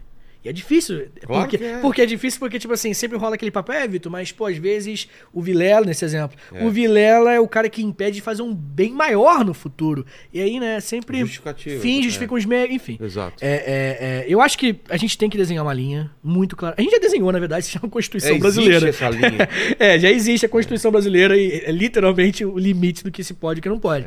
Mas, né, como a Constituição não está no trend, a gente tem que dar uma relembrada à galera que, pô, tipo, é um ser humano, é, tem família, é, é- Eu lembro de, um, de, um- de uma aula que eu dei, inclusive, muito interessante, que foi, pô, tô tentando lembrar exatamente o atleta que foi nas Olimpíadas de 2016, olha quanto tempo, que eu dei essa aula, porque eu teve um atleta que foi dar um mortal e escorregou e bateu a cabeça e morreu, Caramba. tá ligado? E aí, só que o que, que eu fiz? Eu, eu hum, né, virei comunicador porque eu me comunico, né? Então eu comecei a aula rindo, tá ligado? Comecei aula rindo, e os alunos, o que, que foi? Eu falei, moleque, olha, olha esse cara, que cara burro. Aí eu mostrei o vídeo do cara fazendo merda, pum, caindo. Falei, o cara morreu, olha que idiota. Aí os alunos riram. E aí eu passei pro lado, olha só a- a- a- o enterro dele. Os alunos, pô, nada a ver. Olha só a filha dele. Olha só a mãe dele. Caramba. E aí, pô, Vitor, perdeu a graça. É. Aí eu falei, pô, justamente, por que perdeu a graça? Porque você se aproximou, virou um ser humano, cara. Era engraçado porque tava longe. É. Mas adivinha, você não conhecendo essas fotos da família dele ou não, ele tinha uma família. E aí os alunos ficaram meio baqueados, assim. Porque é o lance, é justamente. Cara, a, a, a- eu tenho uma seguinte regra pra O saber padre se. do balão, né? É, vou engraçadão, ah, do balão. É, e é realmente é, engraçado. é engraçado, não tem como. Não, mas, mas é. o cara tem família, tem Isso, gente que chora. conhece. Eu quero ver você rir na frente da, da família. Você não vai rir, pô. E é natural, pô. O meu ponto é, tipo assim, eu, eu tenho uma regra muito clara pra ver se a pessoa é boa. Que é ela defender, sentir empatia por alguém que ela não gosta. Se alguém faz isso, se você vê alguém com pena de alguém que ela não gosta, pô, essa pessoa é de bom coração. velho. É. Faz Porque é sentido. difícil, brother. Faz É difícil a gente sentir empatia pra quem a gente não gosta. Quem a gente gosta é fácil. É. Né, O, tipo- o Paquito, eu, cara, eu sinto empatia por ele, cara. é, cara? Memento mori. Obrigado. Pô, eu esqueci de novo. É. Mas é, é isso, cara. Nem sei quem tá falando mais. A gente foi pra cá do Tá caralho. falando de, de, é, de conflitos, né? De, Sim, de- sim. O motivo dos conflitos, É. grandes conflitos. E como que o historiador, ele. ele por que, que é gran, Primeira Grande Guerra, Segunda Grande Guerra? Não existiram grandes guerras antes disso? Sim, existiram. E tem muita gente que quer rever. contesta? É, Ah, é? Muita, muita. Porque a Grande Guerra até aceitam, assim. Ah, Que é? uma, foi uma guerra bem grande, né? Então, a galera meio que aceita esse termo. Porque a Primeira Guerra Mundial tinha esse nome, né? A Grande Guerra. Ela também era chamada de. Na época já era chamada? Isso, já Grande Guerra. A Primeira Guerra Mundial. Ah, tá. Ela não era mundial, entendeu? A Primeira Guerra Mundial era chamada de a Grande Guerra ou a Guerra para acabar com todas as guerras. Ah, Parabéns aí, não conseguiram. Tava no nome e não conseguiram resolver. É, E aí o que acontece? Quando houve a segunda, aí separaram, porque a primeira e a segunda guerra, elas têm, pô, motivações. São conectadas, né? 100% conectadas. Elas são muito parecidas Até os personagens, né? Da guerra, assim, Alemanha novamente. E, e elas se conectam bastante. Mas o ponto é que muita gente realmente discorda. Fala assim, cara, teve guerras muito maiores. Pelo menos né, em seus respectivos momentos, né? Claro, tinha menos gente envolvida porque Isso, tinha menos gente no no mundo. É. justamente. É, mas muita gente questiona. Mas o lance é que. Qual, qual foi uma guerra grande no- do passado, antes da Primeira Guerra, por Pô, exemplo? cara, é, é, Guerra dos 100 anos, teve 100 anos, começa por aí, né? Quer dizer, não, teve, não chegou a ter 100, né? mas... Porra, uma guerra de 100 anos, É, velho. é, é. Chega lá no 90 anos, os caras falam, cara, por que, que a gente... O que, que tá acontecendo, O que, que velho? meu avô falou pra você mesmo? É, o que, qual que é o lance? Já nem é mais guerra, xingaram a né? gente do- Os caras xingaram a gente do quê mesmo? É, Não, nem é mais guerra, já é o cotidiano já É. da- das pessoas. É, já, a rotina de a 100 anos. rotina né? dos caras já, É. já é a guerra, né? Não, justamente. é, essa guerra foi muito importante. É, é, pô, aqui no Brasil, a gente teve. A própria colonização da América também foi uma guerra do caralho. Porque você teve vários povos indígenas diferentes, povos nativos aqui, lutando contra alienígenas. Literalmente alienígenas, que são pessoas que vieram de fora, né? Os europeus e tal. Toda a colonização da África também. É, é, todos esses momentos, porra. Guerras púnicas, da, Roma Antiga, Guerras Púnicas também foi do caralho. É, é, pô, é, toda a, a- a- quando os, os muçulmanos invadiram o- a Península Ibérica também foi uma guerra do caralho. Ih, mano, é. Tem um monte. Não, e isso- eu tô falando de guerras gigantescas, assim. De guerras que perduram têm consequências até hoje, pô. Guerra de, de- dos espartanos com... com, com- É, também, eu- mas aqui espartano era realmente pouca gente. Mas, pô, contra os. Não, não, os gregos contra os persas, tá É, falando? Guerras médicas. é. Isso. Essa com certeza. Foi uma guerra que Não, e, e perdurou muito. E, e- e você acaba com esse monte de guerra que teve com, com a Grécia Fudida, né? dizimada, né? Isso, é isso, eu acho isso muito interessante, né? A grande moral É. das guerras médicas aí, porque as guerras médicas, resumidamente pro ouvinte, foi quando os persas começaram, estavam expandindo com Dário, Ciro, eles estavam inva- invadindo, o, o- indo pro, pro lado, lado ocidental do mundo, chegaram na Grécia, e os gregos que se odiavam, É. um odiava o outro ali muitas Atenas vezes. E, e E os atenienses e e os espartanos, principalmente. é. é. Mas assim, todo- tinha uma galera que já. Porque Atenas e Esparta se torna Atenas e Esparta nessa guerra. Tipo, Tá. de, de grandiosidade. Mas eles já eram. Tebanos também. É, sim, Tebas vai dominar uma É, época. né? depois domina. Isso, é, é, eles se juntam e eles lutam contra os. o- é o 300. É, né? exato. é o 300. E aí, só que depois que acaba. 300? treta, né? É, depois que acaba guerra, as guerras médicas. É, você E se aliam com os persas, né? Os, os, os, os- Isso, se alinham depois. É porque os internamente, os atenienses, eles formam a Liga de Delos, que é uma liga é, em que eles mandam e eles começam a cobrar imposto com o exército que eles usaram. Vamos usar esse exército pra cobrar imperialista, é, virar imperialista. Nossa. E aí eles começam a dominar tu, toda a Grécia ali naquela região. E aí depois os espartanos falam: não, vamos juntar o meu bonde, É. que é a Liga do Peloponeso. e aí eles criam a Guerra do Peloponeso, que é esses dois. E aí depois, brigando muito, vem Tebas também domina uma época. E depois tudo isso, Alexandre o Grande lá de Ele- cima, ele fala: opa, Ah, é agora. agora tá todo de- bom. E aí domina tudo. Pô, a, própria expansão do Alexandre o Grande é uma coisa inacreditável, velho. É, né, cara? Gengis Khan. Outro momento de, expansionismo. Pô, Gengis Khan durou um cara. Territorialmente é uma coisa absurda, né? maluco, cara. Se você. é, o Império Mongol, se você. Gengis Khan é o principal, óbvio. Mas se você estender pro Kublai Khan, os netos dele e tudo mais, Sei. pô, é muita dominação, cara. É sensacional. O- aquele Ghost of Tsushima, aquele jogo lá, né? Sei. Ele conta justamente esse momento que o Ku- Kublai Khan tá invadindo a ilha do Japão, assim. É uma ilha lá específica. É muito foda, assim. Pô, e esse. Pô, cara, eu gosto muito desse tema. É, esse momento do, do- da invasão, que é o Ghost of Tsushima, aquele jogo de Sei, sei. né? Ele, ele, ele fala justamente sobre isso. É muito interessante porque. Tá ligado o conceito de Kami? Não. Kami é meio que um espírito ou barra deus do- da religião japonesa, do shintoísmo. E. Os, quando os, os mongóis eles atacaram uma ilha específica do Japão, que era, era muito importante para dominar, o, o imperador japonês, ele, isso de acordo com o mito, ele chamou uma tempestade para derrubar os barcos, porque é uma ilha, né? Claro. Os barcos dos, dos mongóis, que tinha muito chinês também envolvido, coreano, que eles pegaram e tal, mas principalmente mongóis. E aí veio uma tempestade gigantesca e acabou com esses com esses Navios. com esses navios e os, os, os- os, é, é, mongóis foram expulsos. Então, na- no mito conta, né? Pô, foi o imperador que expulsou com o poder dos camis. Ele invocou os espíritos. Aí você. Recentemente encontraram os navios, cara. É Destruídos, é, cara. É tipo meio que rolou, tá ligado? doideira. É, meio que rolou. Provavelmente uma tempestade É. do caralho. Mas hoje é meio que quase consenso de que realmente tem uma tempestade que acabou com os mongóis, assim. Se não tivesse essa tempestade. E A o- história seria outra. Seria outra. E o imperador, hoje no Japão, ele se vangloriza pelos seus antepassados ter sido esses. Olha que doido. Então justifica, isso é muito interessante, né? Como que o mito justifica a hierarquia política de hoje no Japão. É, Muito louco, cara. É, é- eu, eu acho isso do cara. Japão é um bagulho muito subestimado pra gente, cara. total. Pô, é muita coisa. Porque, tipo assim, né, Sabe- cara? A gente sabe pouca coisa, né? Aqui Sabe Brasil pouquíssimo, estuda sabe muito pouco. pouquíssimo. A gente só sabe Naruto e Dragon Ball, pô. é, que é muito foda, não me entenda mal. Mas é, é- é- Tipo assim, né, cara? Eu, eu, eu sou muito fascinado por como que culturas bem distantes da nossa, elas constroem o conhecimento, assim. Porque, pô, hoje você está, já dizia o, o Newton, né? Está sob ombros de gigantes. Tipo assim, outras pessoas estudaram outras coisas e você foi desenvolvendo elas. É. E quando um outro povo bem distante de você também faz isso, pô, cara, você tem outros insights, pô. Você tem outros insights. Não vem blocos consolidados de conhecimento pra você quando você é criança, pô. Aí você vem outros blocos, outras realidades que formam outras perspectivas. Sabe? Tem uns, uns lances muito loucos, assim. É, é, quando você estuda um pouco mais sobre pô, o- como que o povo árabe era antes do islamismo, é muito foda. Como era? Tipo, resumindo, né? O, o- sabe o conceito de gênio que tem no islamismo? sei, sei. Tipo, o gênio do Aladdin, por exemplo. claro. Will Smith lá, que dá um tapa na cara do Chris Rock. Ele. Imagina o gênio do Aladdin dando um tapão. Mas o, o, o gênio. é bem cara dele mesmo. O gênio, ele, ele é uma figura mitológica que provavelmente, novamente, não provavelmente, é, é- é- precede o islamismo. De- das religiões anteriores. E muitas pessoas falam que os gênios, que os gênios são criaturas que espíritos barra demônios barra enfim muitas coisas que alguns é, é, estudiosos acreditam que de acordo com a mitologia deles vivia na Terra como nós humanos.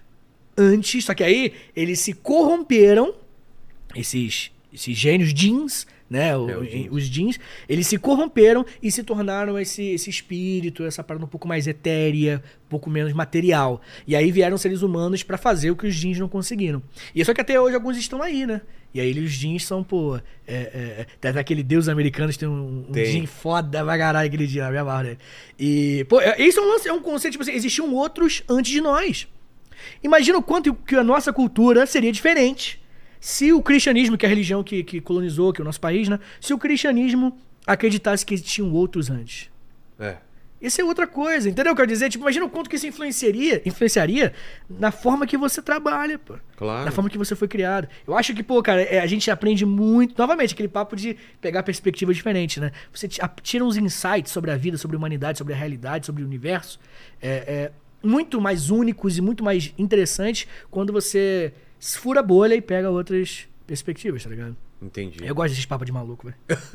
Não, muito louco, cara. Pô, me aguenta. E Deus Americanos, cara, co- começou bem e terminou mal. Pô, né, cara, nem me fale, velho. chato aquele negócio. Ah, eu né, larguei cara? na segunda. Eu também É. larguei, nem vi como terminou. Mas a primeira é, porra, É foda, né? sensacional, mano. Sensacional. E a ideia é boa, né, cara? Que É do- são, do game, né? são deuses abandonados, né? Que ele, ele parte do pressuposto que quando. Você acredita? É, você acredita, eles estão vivos. Quando Isso. as pessoas deixam de acreditar, eles vão morrendo, né? Isso é sensacional. Muito legal. Não, e, e, e pô, aquele episódio, tem um episódio que eu guardo no meu peito com muito carinho, que é o do. Quando o moleque japonês, é é uma eu lembro que é um japonês, que ele cria uma música, lembra isso aí? Que ele cria uma música e o pai, você criou isso? Ele, não, na verdade foi uma inteligência artificial que eu desenvolvi, Ah, sim, criou a sim. música. E aí nasce um deus! É. Porra, é muito foda. Foda, Pá, vai se foda fuder, essa série é muito foda. Mas vamos falar de algum, al- al- alguma, alguma dessas batalhas assim, Uhum. que você acha interessante, cara. Que a gente ou sabe pouco ou tinha uma ideia diferente que hoje a gente consegue entender mais, assim.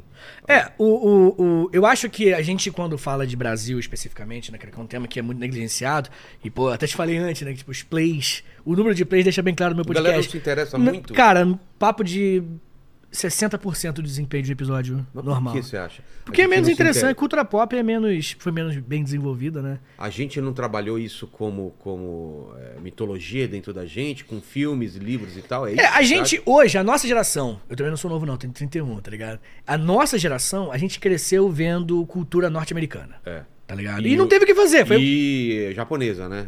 Isso, é. Mas a mangá. japonesa anime, né? É. Então, tipo assim, veio um. um- um- uma bitola específica trazendo Exato. informação. Não é tipo a, a cultura japonesa como um todo.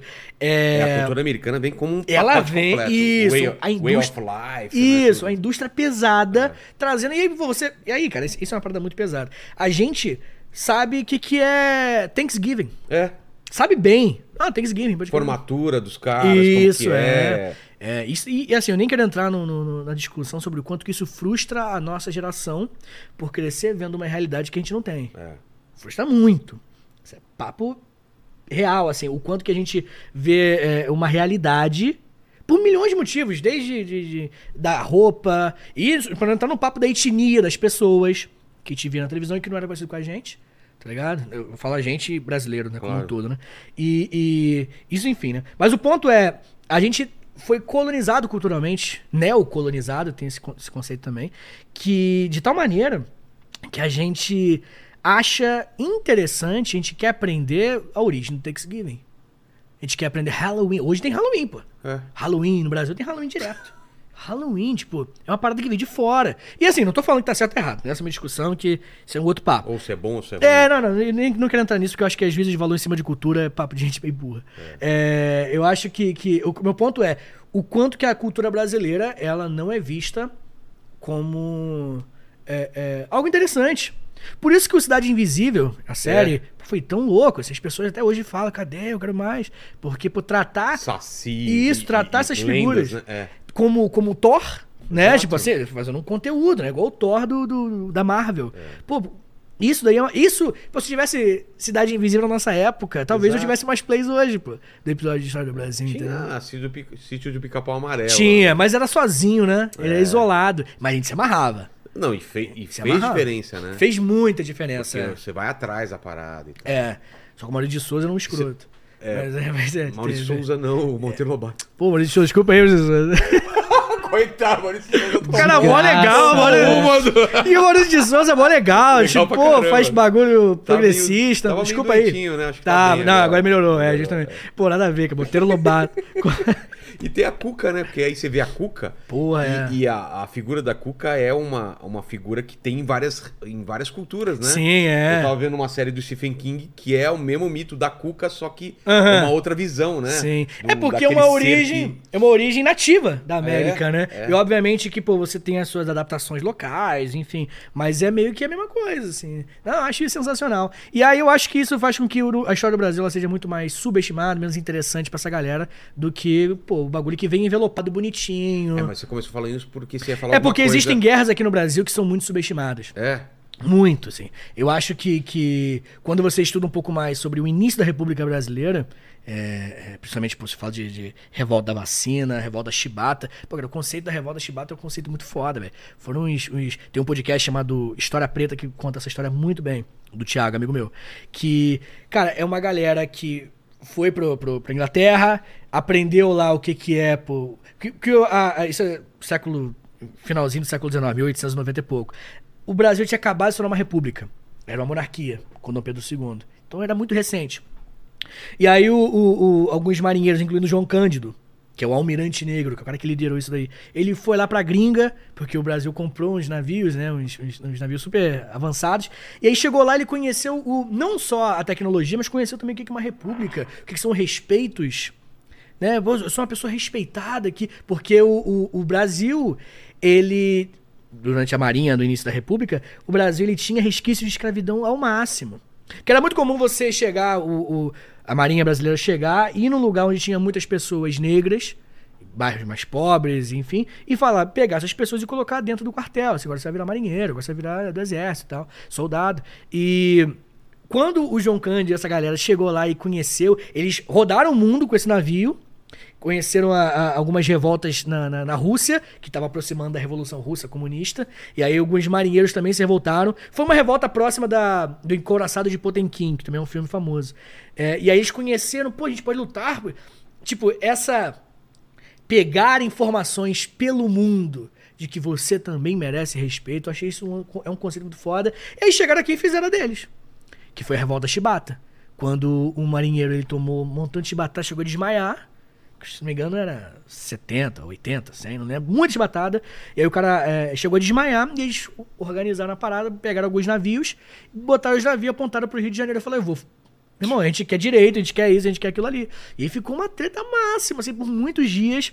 E todo mundo, enfim, né? Muita gente foi, foi perdoada. E o João Cândido, que foi o líder, né? Que era o homem negro, o almirante negro, foi tido como exemplo, assim. Pô. Ele teve uma, uma, uma, uma, uma punição exemplar, foi banido, ficou preso por muitos anos, se não me engano, na, Ilha das Cobras, lá no Rio de Janeiro.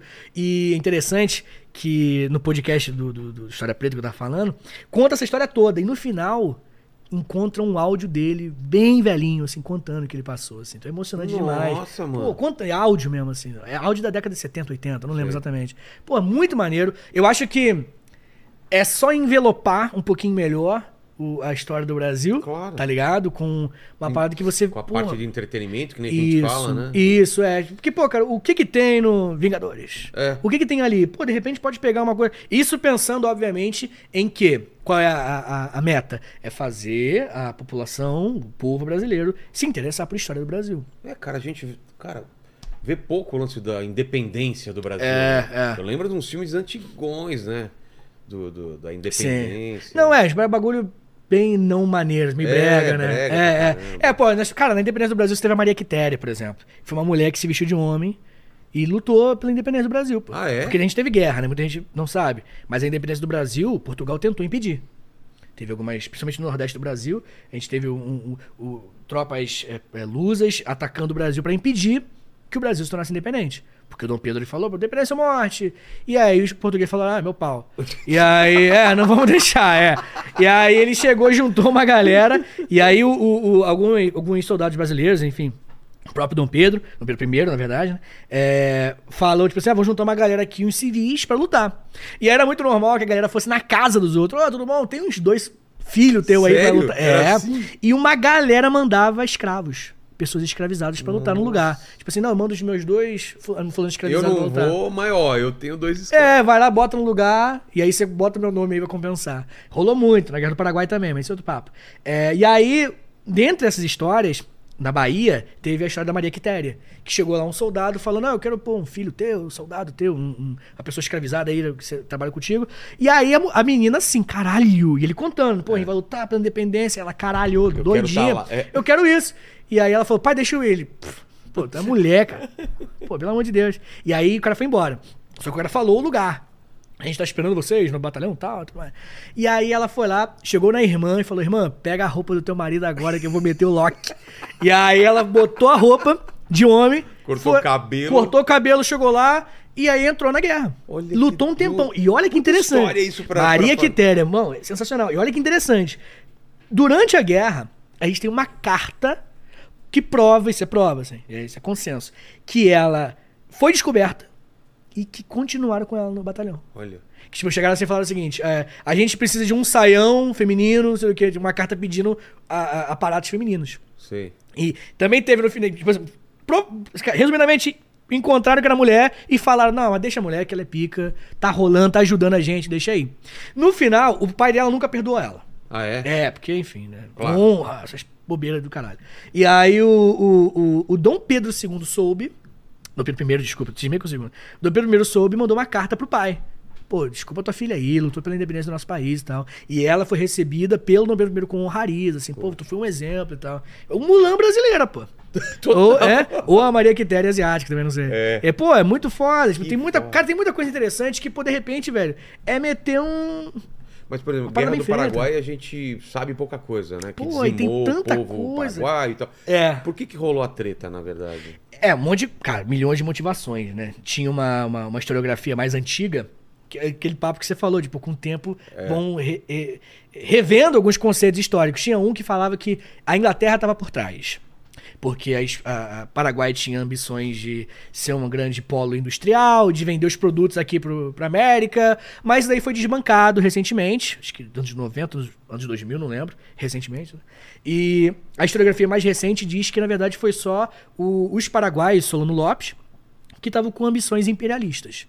E aí eles começaram a... tre- Porque, tipo assim, o Brasil ele foi o, lugar, o país mais imperialista da América do Sul por muito tempo. O Brasil entrou no, no- no Uruguai, entrou na, na Argentina e trocou os presidentes. A gente fez isso. Fez isso? Fez, fez. A gente chegou lá e trocou. Ó, esse cara aqui não é parceiro meu, bota outro. Apoiou os, os contrários Sei. dali da região e botou outra galera, né? E aí, o, o Paraguai tinha esse, esse coisa com o Brasil. E, enfim, era a favor dos que foram tirados pelo Brasil. E chegou no momento que eles invadiram a Argentina, invadiram o Brasil, de É, Mato eles- Grosso. Eles, queriam uma saída para o mar, né? É, e realmente existia essa ambição de ser um polo industrial. Tá. Mas não era um problema para a Inglaterra, segundo as novas fontes que a gente encontrou. Tá. E aí eles queriam sair pro mar, né? E, e- e no Rio Paraguai, né? Eles queriam chegar até lá. Só que aí o Brasil, né? Quando eles invadem Mato Grosso, se eu não me engano, posso estar errando aqui o nome do lugar exatamente. E aí invadem e falam, ok, vamos juntar aqui uma tríplice aliança. É o nome do grupo que o Brasil criou, que era o Brasil, Argentina e Uruguai. Com esses governos que o Brasil colocou, né? Contra o Paraguai. Foi uma guerra muito sangrenta e é uma guerra interessantíssima, né? É, Eu não sei, eu esqueci o dia das crianças aqui no Brasil. Dia das crianças? É, o dia. 12 de outubro? Pode ser, 12 de outubro, enfim. Datas, caguei. Tá.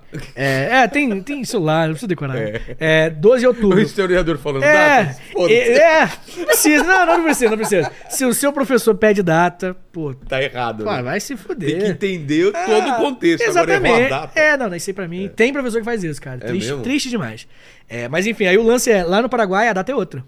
Por quê? O mundo todo é 13 de outubro, 12 de outubro, sei lá. É, 12 de outubro. E. Eles querem que eu agora, acabou de ouvir. É, mas lá no Paraguai é outro. Por quê? Porque foi o momento da, da Guerra do Paraguai. Que o Brasil, Argentina e Uruguai, principalmente o Brasil, era o mais poderoso. Eles invadiram uma região chamada Costa Nu. A Costa Nu foi o momento onde o Solano Lopes já estava perdendo muito. Perdendo praticamente já derrotado, mas ele continuou lutando. E adivinha, ele colocou um exército de alguns milhares, 3, 4 mil crianças Caralho. com barbas postiça, Nossa, mano. com armas que eles não aguentavam direito, roupas grandes, alguns um pouco mais velhos, outros de 8, 9 anos, pra lutar contra o Brasil e resistir pra ele conseguisse fugir mais tempo. E aí foi um massacre. Claro. É, é, tem alguns relatos de uns soldados falando, soldados brasileiros estavam falando, cara, que, que coisa. Eu tenho que lutar pela minha pátria, mas eu não quero matar uma criança, pô. Então rolou esse conflito, mas o Brasil matou, o Brasil e os outros mataram e tal. E falaram, inclusive, que depois de algumas horas, foi uma batalha que durou algumas horas, né? Que o Brasil regaçou os caras, os moleques. pô. Criançada, faltou um cumon ali pra né, dar uma acordada também, né, porra? Não, tô gastando, tô gastando. É. Como é engraçado. Mas o, o- a a criançada perdeu, obviamente. E no final, as mães. Isso é muito triste. As mães saíram do, do, do mato, assim, né? Sim. Pra tentar pegar os- o corpo das, dos filhos. assim. Não, bagulho bad que vibe. absurdo, velho. Muito, muito absurdo, muito absurdo. É. E por isso, né, tipo assim, pra muita gente, aquele momento da guerra, a guerra do Paraguai, acabou. Tipo, mano, o cara tá botando criança, É. tá ligado? Tipo assim, é o mesmo efeito com, com, os, com os kamikazes da Segunda Guerra Mundial. Tipo, já tá acabando, pô. Os caras estão mandando kamikaze porque fudeu. É. Os caras estão queimando as últimas fichas. É, e aí o, o Solano Lopes, ele continuou resistindo e tudo mais. E o, o, o Duque de Caxias, isso é muito interessante, muito importante pra história do Brasil. O Duque de Caxias, que tava liderando, que inclusive é uma cidade lá no Rio, ele, o nome, né? Ele falou, Dom Pedro, para com essa porra. A gente tá matando criança, o cara já perdeu. Daqui a pouquinho o cara se entrega. É. Desiste. E aí o Dom Pedro, ele não quis recuar. Ele falou, não. Se eu não me engano, foi o Conde Dan. Olha o nome do cara, Conde Dan. O Conde Dan, que ele era marido da, da, da, da filha do Dom Pedro, genro, né? Ele falou o seguinte: não, a gente não vai parar. Eu não sei se foi ele ou o próprio Dom Pedro. A gente não vai parar enquanto o último bebê paraguaio seja enforcado pela última, pelo ventre da última mulher grávida paraguaia. Caralho, velho. Isso é E muito pesado. É pesadíssimo, é, é muito pesado. E aconteceu o que aconteceu. Que foi, tipo, se não me engano, 8 a cada 10 homens paraguaios morreram nessa guerra. Nossa, mano. 8 a cada 10, assim. Foi uma- um massacre, Massacre muito pesado. E obviamente, né, que você fala, pô, Vitor, mas o cara também é do mal. É, mas dá pra mandar dois tomar no cu. Não precisa mandar só um tomar no cu. Então, pô, pra- tem que tomar no cu pra muita gente. Então, assim, você pode falar, pô, que merda que o Solano Lopes começou essa guerra mesmo, e uma merda. Mandou crianças. Mas, pô, que merda que o Brasil Nossa. foi até as últimas, tá ligado? E o, pô, o Paraguai foi regaçado, assim. Mas o, o, o motivo pro Brasil entrar na guerra foi eles te- só ter, invadiram uma região. Também tinha umas tretas muito importantes no extremo sul do Brasil. Que é com estancieiros, né? A galera do Ah, é? Shark e tal, é. Tá. Que eles de vez em quando eles invadiam, Tá. né? Tinha essa treta, mas é, é, no fim o Brasil queria invadir aquela região mesmo, assim, pra Pra, pra basicamente acabar com, com o do Mas não pra dominar e anexar. Não, não dominou. Nunca foi essa. Não dominou, é, não dominou. Então, assim, cara, é uma guerra muito sangrenta, cara. Muito sangrenta mesmo, assim. Tem um documentário que eu vou deixar como recomendação muito bom. Guerrasdobrasil.doc. É. É um documentário da Netflix. Excelente, os episódios têm meia hora, 40 minutos. E conta cinco momentos de guerras do Brasil, né? Se eu não me engano, a primeira, que pra mim é o melhor episódio, que é sobre a colonização. Inclusive tem o Ailton Krenak falando, um cara muito foda, um filósofo indígena da, da etnia Krenak. Aí a segunda, acho que é sobre Zumbi dos Palmares. Pô, Foda pra caralho esse episódio. A terceira, é a Guerra do Paraguai. A quarta, eu esqueci. Enfim, mas são muito episódios. Pô, muito bom. São cinco episódios. Mas é lenda, é mito esse lance do. Da, da- que Paraguai era uma potência? Era... É, vou pegar aqui, tá, meu querido? Ó, pô, valeu. Cara, não, é- era. Queria ser uma potência. E. Mas culturalmente, Uhum. do- essa parte toda era. Economicamente. Aí economicamente. É, queria produzir os produtos que o, que o Brasil comprasse. Tipo assim, porque como é que o Brasil, durante todo o século XIX, até um pouco antes, é, o Brasil, todos os produtos que tinham eram produtos feitos na Inglaterra, Revolução Industrial, né, enfim. E o Paraguai queria pegar essa fatia do mercado. Tipo, eu tô aqui, mais barato pra mim. E aí começou até com um plano, tipo, quem sabe até não venda pra outros países aí do, do Oceano Atlântico. Tá ligado? Então a gente tinha essas ambições aí. Porque às vezes valia mais a pena também pegar o navio e subir pra América de navio do que ir por terra, né? Por terra pro, pro norte da América, né? Então o Paraguai tinha essas ambições de querer se tornar uma- um polo industrial, vender, achava que era isso que precisava, e não rolou, né? Que a Guerra do Paraguai regaçou os caras completamente. E é o dia das crianças lá até hoje por causa dessa É guerra mesmo. maluca. E depois disso, Caiu bem, Ah, ah. enfraqueceu bem. enfraqueceu e Enfraqueceu. até hoje os caras estão. É. É, a gente não sabe, mas a Guerra do Paraguai foi um ponto de virada, assim. De, de decadência que aconteceu com o Paraguai. Mas, né? Talvez não tivesse rolado, quem sabe. É, vai saber. E, e você falou que são todas conectadas à primeira é, às guerras e tal. Uhum. A primeira guerra e a segunda guerra, o que você pode dizer que Conectou? é, a segunda guerra é um reflexo do que aconteceu na primeira? Por? Definitivamente, porque, tipo assim, é, quando a, a Primeira Guerra aconteceu e tudo mais, ela tinha motivações. é, é, não tinha motivações étnicas muito grandes, tipo, tipo ah, o povo alemão. é o pi-". Não, não tinha muito isso. Nossa, não era supremacista. Não, não era supremacista. E tinha muito mais um lance, tipo assim, a Inglaterra, ela, ela era o número um em produção de aço, e aí a, a Alemanha se unificou recentemente. A Alemanha nasceu como Alemanha em 1871, pertinho da Primeira Guerra. Tá. 1871, a, guerra- a Primeira Guerra aconteceu em 1914, tipo, 40 anos depois, mais ou menos, um pouquinho menos. E aí a Inglaterra já tinha um ranço com, tá ligado, com a, a Alemanha, porque por os caras que estavam produzindo, virando na Ah. produção de aço, estavam produzindo mais aço do que a Inglaterra. O, o- a França, que são os dois principais países da Primeira Guerra e da Segunda também, mas né? Na segunda mais Estados Unidos. É, mas da Primeira Guerra, os dois países, Inglaterra e França. A França foi por conta de revanchismo francês. Isso é bom pra galera do que vai fazer vestibular. Que é tipo assim, quando nasceu a Alemanha, com a Guerra Franco-Prussiana, em 1871, Otto von Bismarck, essa galera, esse é, um, é, é bem humilhante pra França. Por quê? Porque a Alemanha nasce dentro da França. Olha que doideira Como assim? o- as tropas da, da, da, da Alemanha, que na época não era Alemanha, era Prússia, era apenas uma partezinha, elas foram unificando durante a guerra. Tipo assim, ó, você tinha a Prússia numa regiãozinha da, onde hoje é a Alemanha. Tá. E tinha a França, como a gente conhece. Depois de, enfim, muita, mu- muitas coisas, motivações que não, não vale a pena explicar, a Prússia decidiu: vamos atacar a França. E vamos dominar aquela merda, vamos botar os caras lá, vamos, bot- vamos regaçar.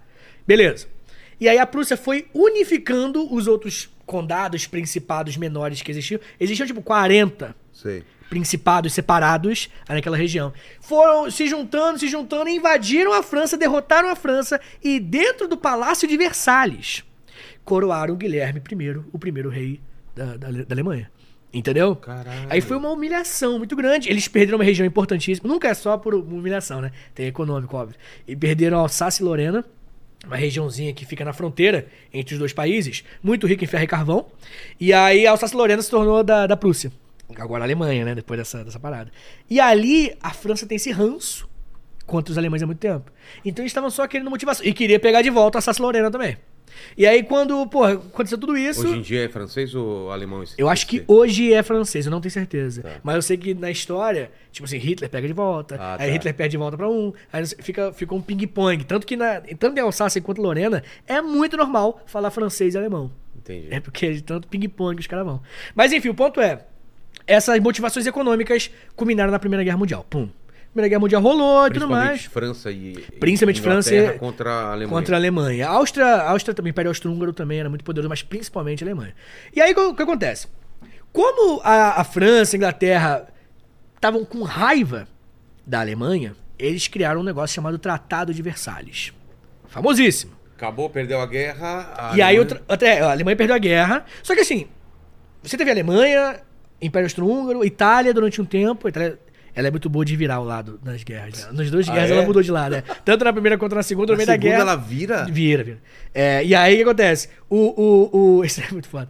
O, o Tratado de Versalhes ele foi uma lei, né, um tratado, né? Que impôs à Alemanha o seguinte, o seguinte ponto. Toda a, segunda, toda a Primeira Guerra Mundial a culpa é sua. Toda. 100%. E pro Hitler e pros outros alemães, foi uma ofensa É sua. pagar as custas dos, dos advogados. Você perdeu e vai. É, exatamente, você, exatamente, pagar advogado e tudo. E aí perderam todas as colônias, que já tinham colônias na África, perderam todas as colônias, só que não perdeu, tipo, ele libertou a galera da, da África, Não, não. foi pra outro lado. Exatamente. É, perderam colônia, o exército diminuiu muito, perdeu um montão de coisa e se fudeu a Alemanha. E a Alemanha tava numa situação muito ruim, muito. E ela foi obrigada a aceitar. Foi obrigado a aceitar. O presidente dos Estados Unidos, que eu acho que é Woodrow Wilson, posso estar errando o nome dele aqui agora, ele até, é isso mesmo, ele até trouxe um tratado alternativo. São os 14 pontos de Wilson. Que era menos. é, Bem menos. O slogan da- do tratado era uma paz sem vencedores e sem vencidos. Olha que legal. Pô. Um bem mais, o- bem, né, enfim, melhor para seria melhor para Alemanha. Diminuir as penas e tal. Só acabou que não rolou. A Alemanha, a Inglaterra e a França estavam muito puto com a Alemanha. E aí, essa humilhação ficou entranhada nos caras. Ficou e ficou de tal maneira, porque tipo assim, você pode ter um político muito ruim em qualquer país. Se a economia for bem, ele vai se reeleger provavelmente. Entendi. Tá ligado? Porque a economia é o principal, né? Colocar comida na mesa. Exato, e tá, tá prosperando. O cara pode ser um cara não muito legal, mas tá prosperando. A mina pode ser uma presidente ruim, mas tá prosperando. Entendi. Por aí. Não foi o caso da Alemanha na década de 20, porque a gente tá falando o que, que foi a- as motivações para a Segunda Guerra. A década de 20. Um pouquinho antes, um pouquinho depois, mas resumidamente, década de 20. A década de 20 é o período onde monta-se o cenário que vai se desenrolar na Segunda Guerra. Pode crer? E aí, beleza. Alemanha, década de 20. Alemanha já entra, acaba com o Império. Eu falei com você que o Guilherme I tinha tornado o primeiro imperador da Alemanha, acabou o Império quando perdeu a guerra, virou uma república. Virou a República de Weimar. É o nome da República Alemã e tudo mais. Que era uma república meio social-democrata. Enfim, isso é um papo longo. Mas o ponto é, para os ex-combatentes e para os mais radicais nacionalistas, primeiro que tinha a velha e boa teoria da conspiração. Nunca falha, sempre tem. Que era o seguinte: essa guerra foi comprada. É a velha e boa, é. Uma galera defende a defendia né, a hipótese de que se vocês souberem o que aconteceu na guerra de 1918, Vão ficariam ficar enojados. É, rolou, rolou, rolou, rolou. E aí, ia ser foda, né? E aí a galera é, é, é, fala que, tipo assim, na verdade, os grandes é, é, generais do exército da, da- da- da Alemanha, eles só venderam a guerra. Porque, tipo assim, como é que acabou a Primeira Guerra? Cara, eu sei que eu abro muitos subtópicos, mas é que esses assuntos relaxa. são infinitos. É, onde que acabou? Tipo, onde foi o cenário que levantaram a bandeira? A Alemanha invade a França, invade logo no começo, e dentro da França, os soldados alemães recebem uma mensagem: perdemos. Ué? Eles falam, porra, mas peraí, cara. Pô, agora? Eu tô aqui dentro, olhando pro, pro prédio ali, assim, doidinho pra estar com o Molotov. Por que, que eu perdi se eu tô invadindo? E aí ficou meio que nunca foi muito bem resolvido. Entendi. Só que, pô, os, hoje em dia é consenso, acabaram os recursos. A Alemanha tem esse problema histórico, tanto na Primeira quanto na Segunda Guerra. Muito veloz, muito intenso, rápido, mas não tem tanto recurso. Então, é, é- tinha um tempo de guerra, a guerra se perdurou muito tempo. É. E aí, enfim. E aí tinha esses conspiracionistas falando, pô, não, a Primeira Guerra Mundial foi comprada. A gente que ganhou. Gente que ia ganhar, mas aí os caras fizeram esqueminha e tudo mais. Tinha isso. É, é, crise econômica por conta do Tratado de Versalhes. Perderam muitas terras, muitas colônias. É, é, imagina como é que um país baseado em extração de, de riqueza em colônias perde todas. Então a economia vai muito mal. E aí vem um dos uns fenômenos muito importantes que às vezes o aluno tem dificuldade de conectar. A crise de 29. A crise de 29 é uma crise mundial do capitalismo, mundial do capitalismo, que todo mundo se ferrou. Todos os Da- da países. bolsa lá. Da isso, a queda, a quebra da bolsa de Nova York, quinta-feira negra. Rolou isso daí, todo mundo se fudeu. Todo mundo. Todos os países capitalistas se deram mal. A União Soviética tava lá, see me rolling. assim. Grana pra caramba, porque, porque a economia deles não é internacional, era planificada, eles estavam de boa. Inclusive, esse momento que alavancou a União Soviética, tá? Aí a crise de 29. E na crise de 29, o capitalismo liberal ele entrou em crise. Porque os alemães olharam pro capitalismo liberal, todo mundo em crise. Olharam pra União Soviética, todo mundo prosperando. Os alemães, pô, eu vou beijar o Marx na boca. Foda-se. Eu vou virar comunista, pô. Tô nem aí. É, tipo, basicamente. Eu vou virar, pô, vou defender esse bagulho aí. E aí, quando começou. E esse ponto é um ponto que, que, que gera polêmica. Ah, é? É. O que, que é o nazismo e o fascismo? Esse é o ponto, porra, fundamental e que, que vagabundo me chamar de comunista, mas isso é segunda-feira na minha vida. É, fazer o quê? É, o que, que é o fascismo? É, o, o nazismo, ele é o fascismo alemão. O- Tá. o- tipo assim, o fascismo é um movimento que nasceu na Itália. E a partir dali a gente usou essa, essa terminologia para explicar fenômenos parecidos. E teve em vários lugares do mundo. Salazar em Portugal, o franquismo na, na- na Espanha, você teve o nazismo na Alemanha, fascismos Tá. que se adequam à realidade local, acrescentam informações locais, mas a origem material, palavra importante, a origem material desse movimento é a mesma. Tá. Qual que é? O nazismo, o fascismo, na verdade, em geral, ele é o, o, o medo extremo que a burguesia tem de perder a sua propriedade. Isso é um ponto que, novamente, vou me xingar, mas é a realidade. Tá. É, pode trazer outras, outras fontes e tudo bem, a gente conversa. Quando. Por que que, que acontece, cara? A propriedade privada, a, sa- a sacra é, propriedade privada é um lance que está muito sagrado. Desde a sua origem iluminista com, com o, o John Locke. John Locke fala que o Estado serve para três coisas: garantir a liberdade, garantir a vida e garantir a propriedade privada. Tá no mesmo lugar. Entendi. Olha só que. que é, o, tá entendendo? coloca no mesmo patamar. É, a vida, liberdade e propriedade privada. E aí o que acontece? Essa galera que, que, que, que olhava, podemos assim dizer, pra propriedade privada e, e falava, pô, grande coisa, nem acho tão importante, que eram os comunistas soviéticos, eles estavam ganhando força cada vez mais na Alemanha e na Europa. Porque a crise de 29 fez com que a Europa caísse, caísse feio. Inglaterra, economicamente. França, todo Inglaterra, mundo. sim, todo mundo. É, alguns menos, outros mais, mas todo mundo se deu mal. E na Alemanha veio muito forte. O, o Partido Comunista Alemão, com a Rosa Luxemburgo, uma mulher importante nessa época, ele tava vindo muito forte e as pessoas cantavam internacional. O, o hino da- do comunismo é a Internacional Comunista. As pessoas cantavam nas ruas da Alemanha. E aí. Eles, o, o- o- empresário, o, grande empresariado, não é o dono de, de loja, não é o pequeno empresário, não, tá? Essa galera não tem nada a ver. O grande empresário alemão olhou pra isso e falou: fudeu. É. Os caras estão vindo e vai acontecer aqui o que aconteceu na União Soviética. Tá ligado? E aí qual foi o ponto deles? A gente precisa fazer alguma coisa. Tentaram pedir ajuda pro governo, que era uma república recente, então uma república frágil, e o governo não estava dando conta dos comunistas. Os comunistas estavam crescendo, crescendo, ganhando mais força. Discurso anti-propriedade privada, a gente tem que ser igual a União Soviética, de repente se aliar até territorialmente, porque a União Soviética são várias repúblicas juntas. Vamos nos unir. E aí o medo que, o- que o grande empresário teve fez com que eles apoiassem, no começo, um louco, falando lá no fundo, gritando nai, nai, nai, sozinho, nai, nai, nai. E ele falou, pô, Qual que que era o esse papo cara? dele? Precisamos ser grandes, essas- esses papos? Muitas coisas, mas principalmente a exaltação do povo alemão acima de todos os outros povos. E essa exaltação, ela em momento algum colocava em xeque a propriedade privada. Então Hitler nunca foi um perigo para a burguesia. Pelo contrário, ele pode. A história da, da humanidade mostra pra gente o tempo todo como que a galera que defende a propriedade, que tem propriedade, apoia um fascista. Esse fascista chega no poder e o fascista, às vezes, engole os caras, mete porrada nos caras. No caso do Hitler, talvez não tenha dado tempo, não sei. É. porque a Mas Segunda Guerra possível. veio. Mas era uma possibilidade que o Hitler depois ignorasse os caras. Mas o ponto é, essa galera preferiu apoiar um cara com um discurso mais, bem mais radical por conta do medo de perder a sua propriedade. E isso é a essência do fascismo. O fascismo é um- uma válvula de escape, Na Itália botão de. também? emer- é, Na Itália também. No caso da Itália também, mas no caso da Itália foi até um pouco menos. é, é, foi um pouco mais se adaptando, porque a Itália também estava numa crise, enfim. Porque a Itália, quando ela saiu da Primeira Guerra Mundial, que eu falei, né? Que ela mudou de lado, no Tratado de Londres, foi prometido pra ela um monte de colônia, um monte de terra. Inclusive algumas alemães. Só que na hora, falou, ah, vai se fuder, tava lá dos caras, pensa que me engana. vira a casaca do caralho, vai virar de novo. Tipo assim, aí a, a- a Itália se ferrou, assim, no final. Não foi. Não tomou muito, mas não, não ganhou o que foi prometido a ela. No, no com o Tratado de Versalhes. E aí o que acontece? O fascismo é o botão de emergência dos liberais, dos capitalistas. E isso foi apertado quando o fascismo chegou ao poder lá. E aí, no caso da, da Itália, o Mussolini deu um golpe, que foi a marcha sobre Roma. Os camisas negras tomaram Roma, enfim, longa história, tomaram Roma e entraram no poder. No caso da Alemanha, votação É? democrático. Tudo bem que a gente poderia discutir sobre a, a- a- o quanto ilegítimo foram as eleições. E foram? Foram. Porque os nazistas, eles meteram porrada, matava comunista. Foi um- uma caça aos comunistas. Rolou mesmo. E não só os comunistas, todo mundo que não era muito a favor, a favor deles.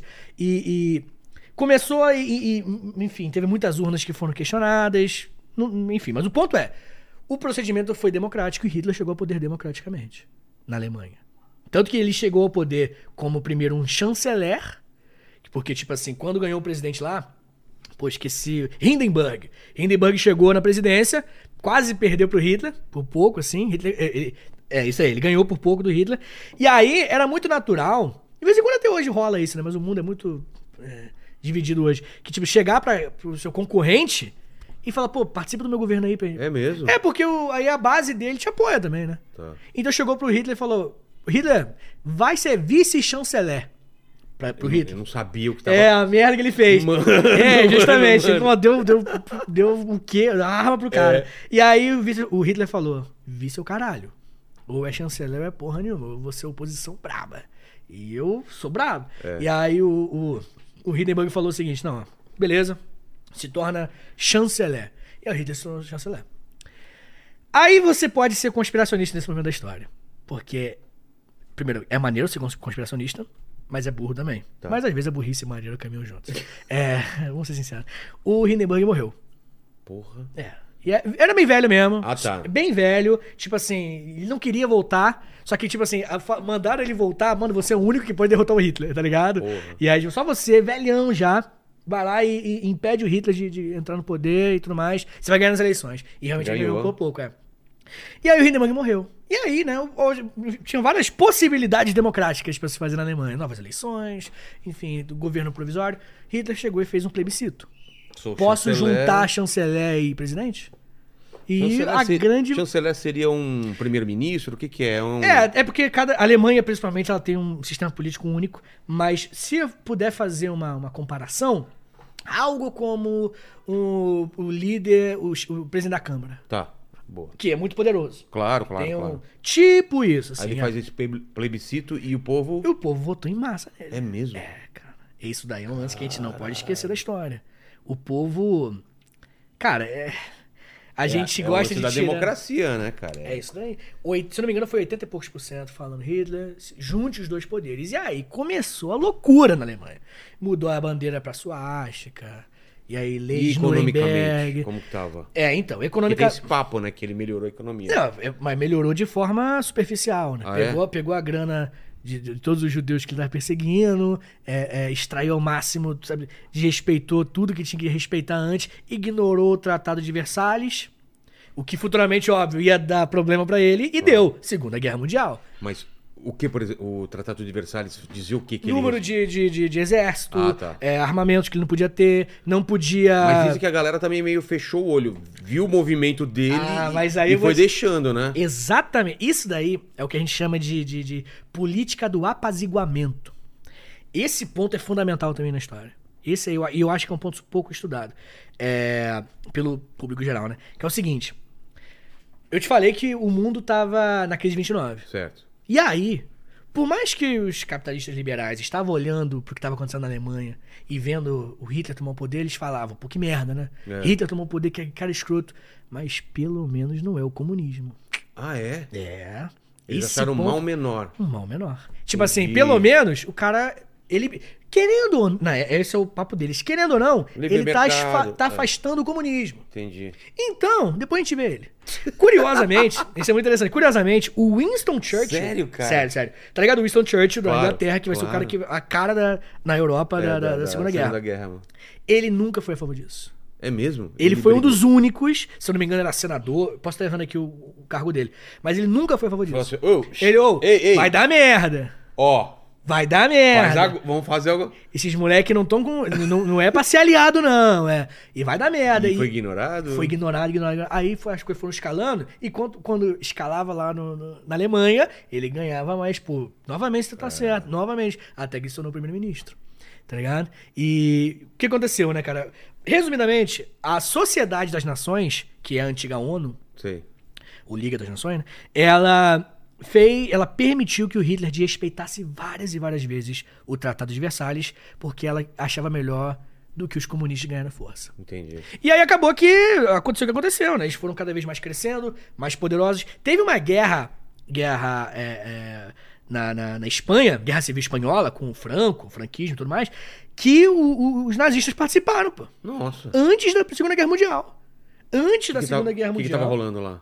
Tretas internas, coisa bem parecida. Fascistas querendo tomar o poder, com apoio da Igreja Católica, e os comunistas tentando impedir. E também querendo tomar o poder, tá? Enfim. Claro, claro. E, e treta entre comunista e fascista lá dentro da, da, da Espanha. O Hitler falou: é agora que eu vou testar minhas maquininhas. Testou tudo! Botou em campo só os, as bagulho dele, os tanques dele foda, os, os bagulho foda, testou tudo, ganhou a guerra. Ganhou, né? O, o Franco ganhou. E a Sociedade das Nações, que era contra, teoricamente, o fascismo, teoricamente, Tá. eles meio que foram dando uma ajuda muito por alto e tal. Acabou que o Franco se tornou presidente por décadas, assim. Ele não virou aliado da Alemanha. É, esse ponto é interessantíssimo também, porque o argumento do Franco é, parceiro, acabei de sentar na cadeira, não faço a menor ideia do que, que tem aqui, não tem como te ajudar. E o Hitler aparentemente permitiu, mas também nunca foi muito pro lado dele, não. É. É. E aí não deu Vai tempo. tocando a guerra aí que É. eu tô aqui, daqui a pouco a gente se Mas fala. se precisar de nós aí, manda um zapzinho. é. Não, tamo junto. Tamo junto, JJ, geral junto. É. E aí. E aí, né, cara? E aí o, o lance é, tipo assim, ele não participou porque, ele, segundo ele, não conseguia. Entendi. Mas é muito discutível. Assim, muitas pessoas falam, pô, já sabia que ia dar merda, É. enfim. Mas ele nunca foi uma oposição ao Hitler, não. Entendi. Pelo contrário. Podia passar por lá, podia ter, tinha, é, tinha mesmo? apoio político, assim, vai lá, moleque. Tá ligado? E, e acabou a Segunda Guerra e o Franco ficou no poder por muitos e muitos anos ainda. É muito louco, cara. E aí a Segunda Guerra ela tem essa continuidade. Você viu como é que eu, eu É, mostrei a continuidade direta? Então- Alguns historiadores chamam tudo de uma, uma guerra só. Uma guerra só, É. né? Mas o, o- dá pra entender então o sentimento do povo, desse maluco tá subindo ao poder, tá falando umas paradas aí que a gente Isso. foi humilhado e Isso. vamos Isso. tornar a Alemanha o que ela era, vai. É, e o, e o, o fascismo ele tem uma outra característica importantíssima, né, cara? Que é o, o. Se tem algo que mexe com a gente é ódio, né, cara? É. Se tem, Tem um algo. inimigo, né? Pô, cara, é, é, é o que? É a lógica das redes, né? Novamente, que tá falando sobre as redes. É. Tipo assim, se você colocar uma, uma- algo que você gosta na tela, você vai, vai ter a sua atenção porque você gosta.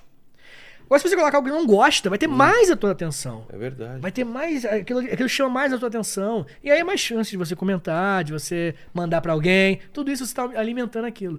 E quando você tem um inimigo em comum, principalmente um inimigo que não é cristão, que no caso é o povo judeu, pô, aquilo ali pro- caiu como uma, uma luva. Tipo assim, pô, aquele povo. Ah, então eles que são os culpados.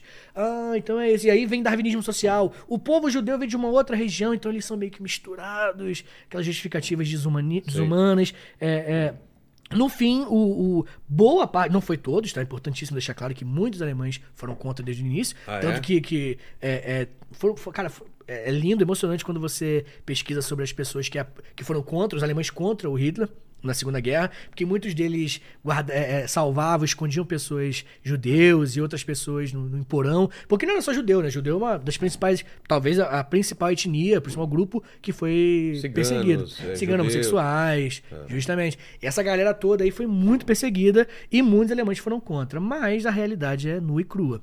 A Alemanha, ela tem esse, pô, uma das maiores manchas da história, talvez a maior. Então, mas como que os caras compraram uma doideira dessa nessa escala? Hum. Não chegou um ponto que os caras falam, "Ei, cala- galera, o que a gente tá fazendo aqui? Não, é, não, Tô é, falando de campo de concentração, Isso, é, isso é. é mini-massa e não sei o quê. Não Segue. tô falando dos caras na, na sim, sim, sim. Isso aí você viu de É, qualquer guerra antes exato, isso. exato. Não, não, o ponto é.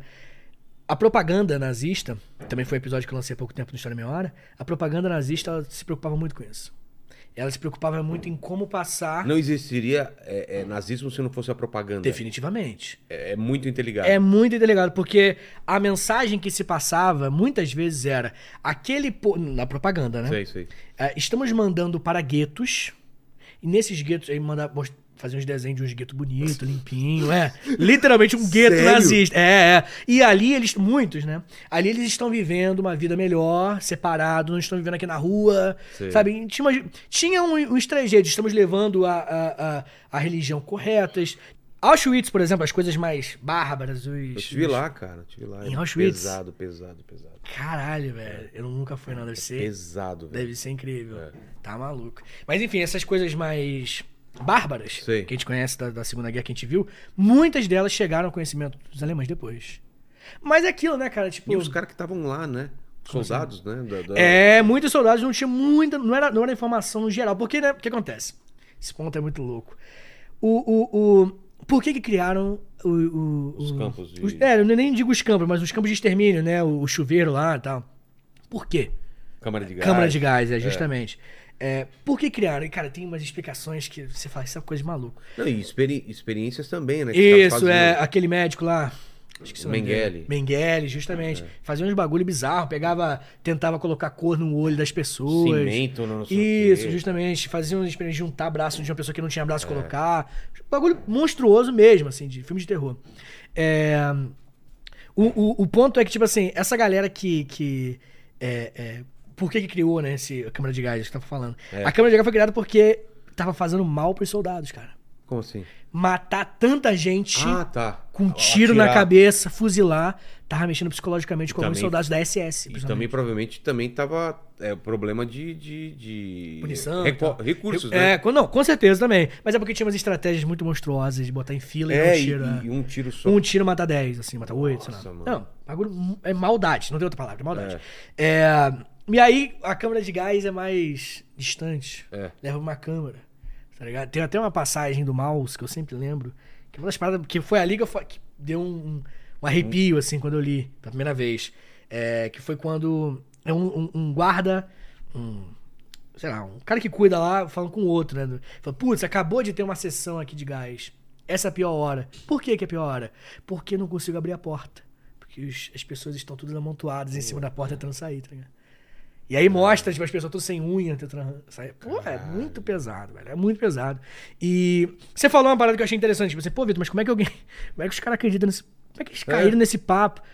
Posso ser bem sincero, velho. Ah. Tem gente hoje que apoiaria a mesma coisa. Não. Talvez não. Talvez não. Provavelmente não com o judeu. Eu, eu entendo que uma minoria, ou, ou alguns poucos, eu tô falando da, da grande massa, muita gente. Pega a crise econômica brasileira e aumenta em 50. Tá.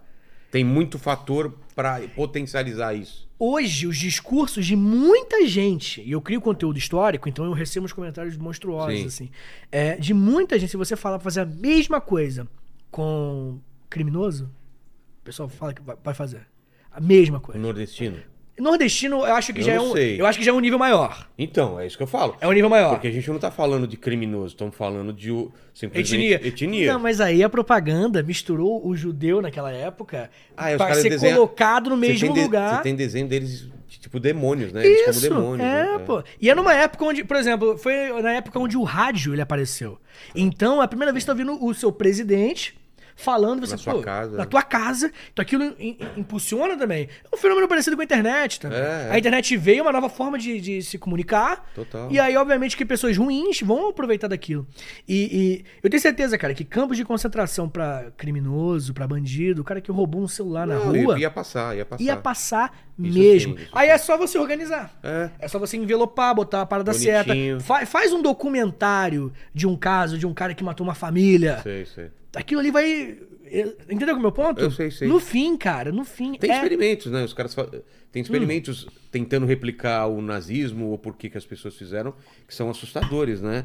Que eles falam que quando por uma escala de, de poder, né? A pessoa que está aqui e, e recebeu ordens, ela, ela não tem tanto a culpa ela é, ela é esvaída porque, ah, não, eu, eu, tô, eu tô simplesmente cumprindo ordens. Cumprindo Pô, Mas ordens. você tá dando choque no cara, Isso. você tá no seu sei Mas a culpa é dele. Não, não, eu, eu, tô, eu tô seguindo ordens por um- Existe uma defesa psicológica ali, é a banalização do mal. É um livro da Hannah Arendt. Isso aí. Não, e, e teve esse experimento onde é, é, a pessoa ficava do lado de fora e, e supostamente ela dava choque no ator. Ah, isso daí Você tá ligado, né? sim, cara, eu Eram vi um atores. vídeo. Eles não estavam tomando choque, É. mas eles fingiam que. Sei lá, se eles Era um ator fingindo que tava dando. É, É, respondessem é, errado, aquela pessoa. Ah, É, o quê. é. E a pessoa não deixava de dar choque, cara. Isso, justamente. E aí, quando perguntavam depois, falaram, não, porque me mandaram fazer isso. Experimento, é. É. É. Mas como?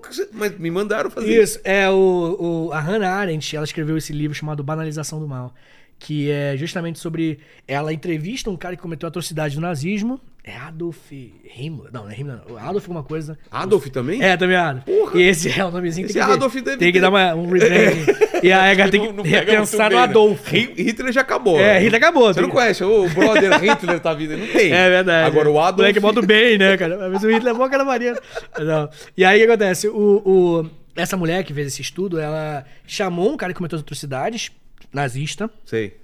entrevistou ele e adivinha qual foi a conclusão dela? O cara é maneiríssimo. Ué? O cara é gente boa. Como gente assim, boa, cara? do bem. Não, o papo dela foi: o cara é do bem na vida pessoal. Sei, sei. Mas ele Ah, aperta o botão do choque, ele, faz as ele- coisas. Ele é amoroso com os filhos, Isso, não é. Ele não é dizer. escroto na vida Isso, inteira. porque o que você pensa Não, é. Todo mundo pensa que o que, inclusive isso é muito utilizado em, em, em produto, mas que é, É, o nazismo, filme, o é. ocultismo. E não é assim. O nazi, isso é um ponto que eu acho que essa é, é, demonização do nazismo, e a palavra eu acho que é meio que essa mesmo, por mais estranha que ela possa soar, a demonização do, do- do nazismo, esse, esse mis- misticismo por trás dele, nos impede de reconhecer, cara. Um, umas vezes é uma parada que pode acontecer, bro. É. O nazismo, ele não tá somente no discurso do Hitler contra judeus. O nazismo tá no, por exemplo, pega esses caras aí, bota num campo e mata, fuzila.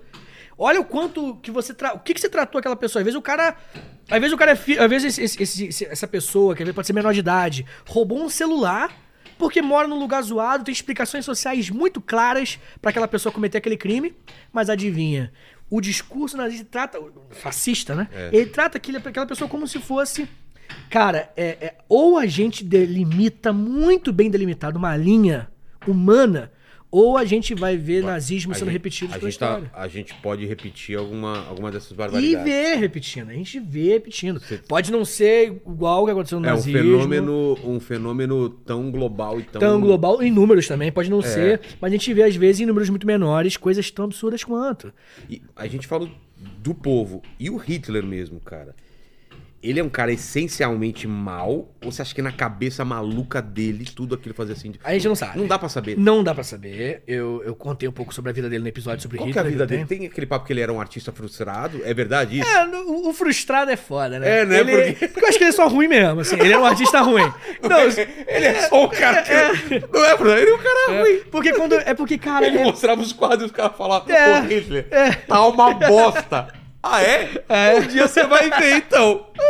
É verdade. Não, é porque as pessoas, como a gente tá falando de Hitler, as pessoas pensam que a gente, que, que, que a história dele tem que caminhar até esse É, ponto, né? Que ele nasce Isso. e já, Ah, já nasce uma tempestade. Maltratando, Já nasce uma tempestade. maltratando o cachorro. Isso, É. é, não é o caso. É Tanto que moleque tem aquelas normal. histórias né, de você voltar no passado e matar o bebê Hitler. Porra, Isso, você justamente. seria capaz de matar um Isso, bebê porque isso. ele é o Hitler, cara? É, Imagina essa decisão, Não, né? justamente.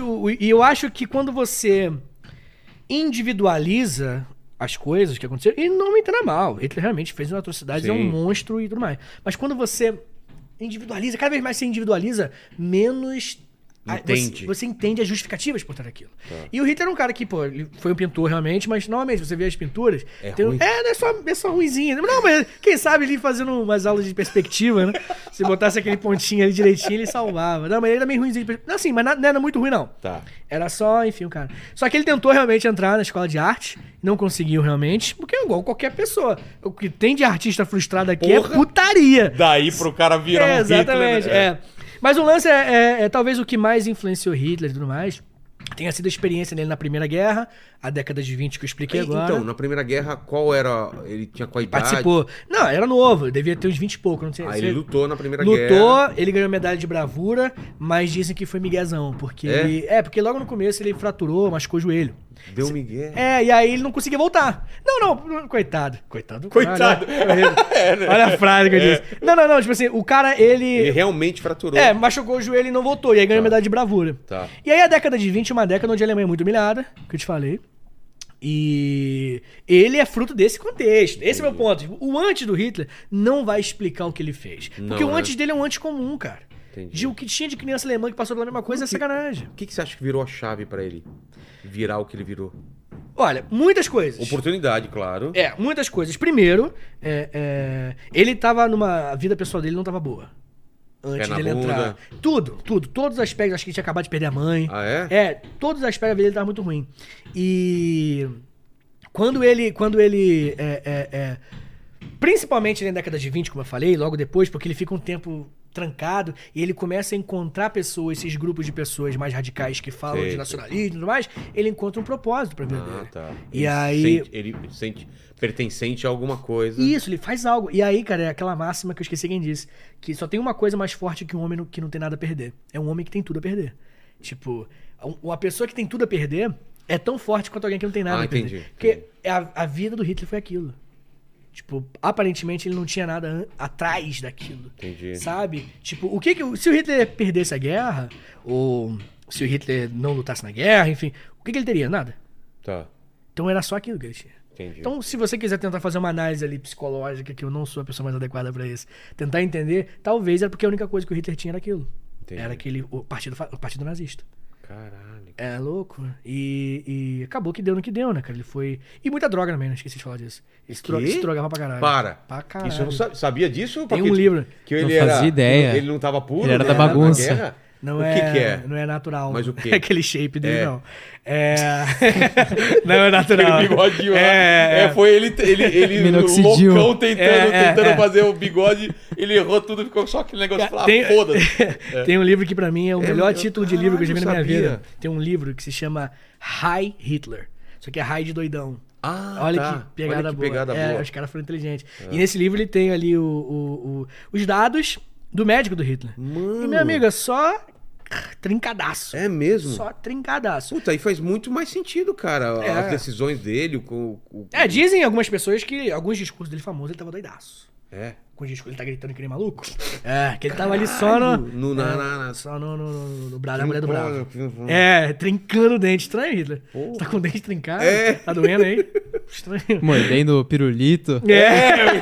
tá mordendo um pirulito aí? Eu tô vendo. Ele tá levantando a mão, né? É verdade. Tô Pô, tá- acho que ele tá com, com- tá meio gripado, tipo, É. coçando o nariz o tempo todo.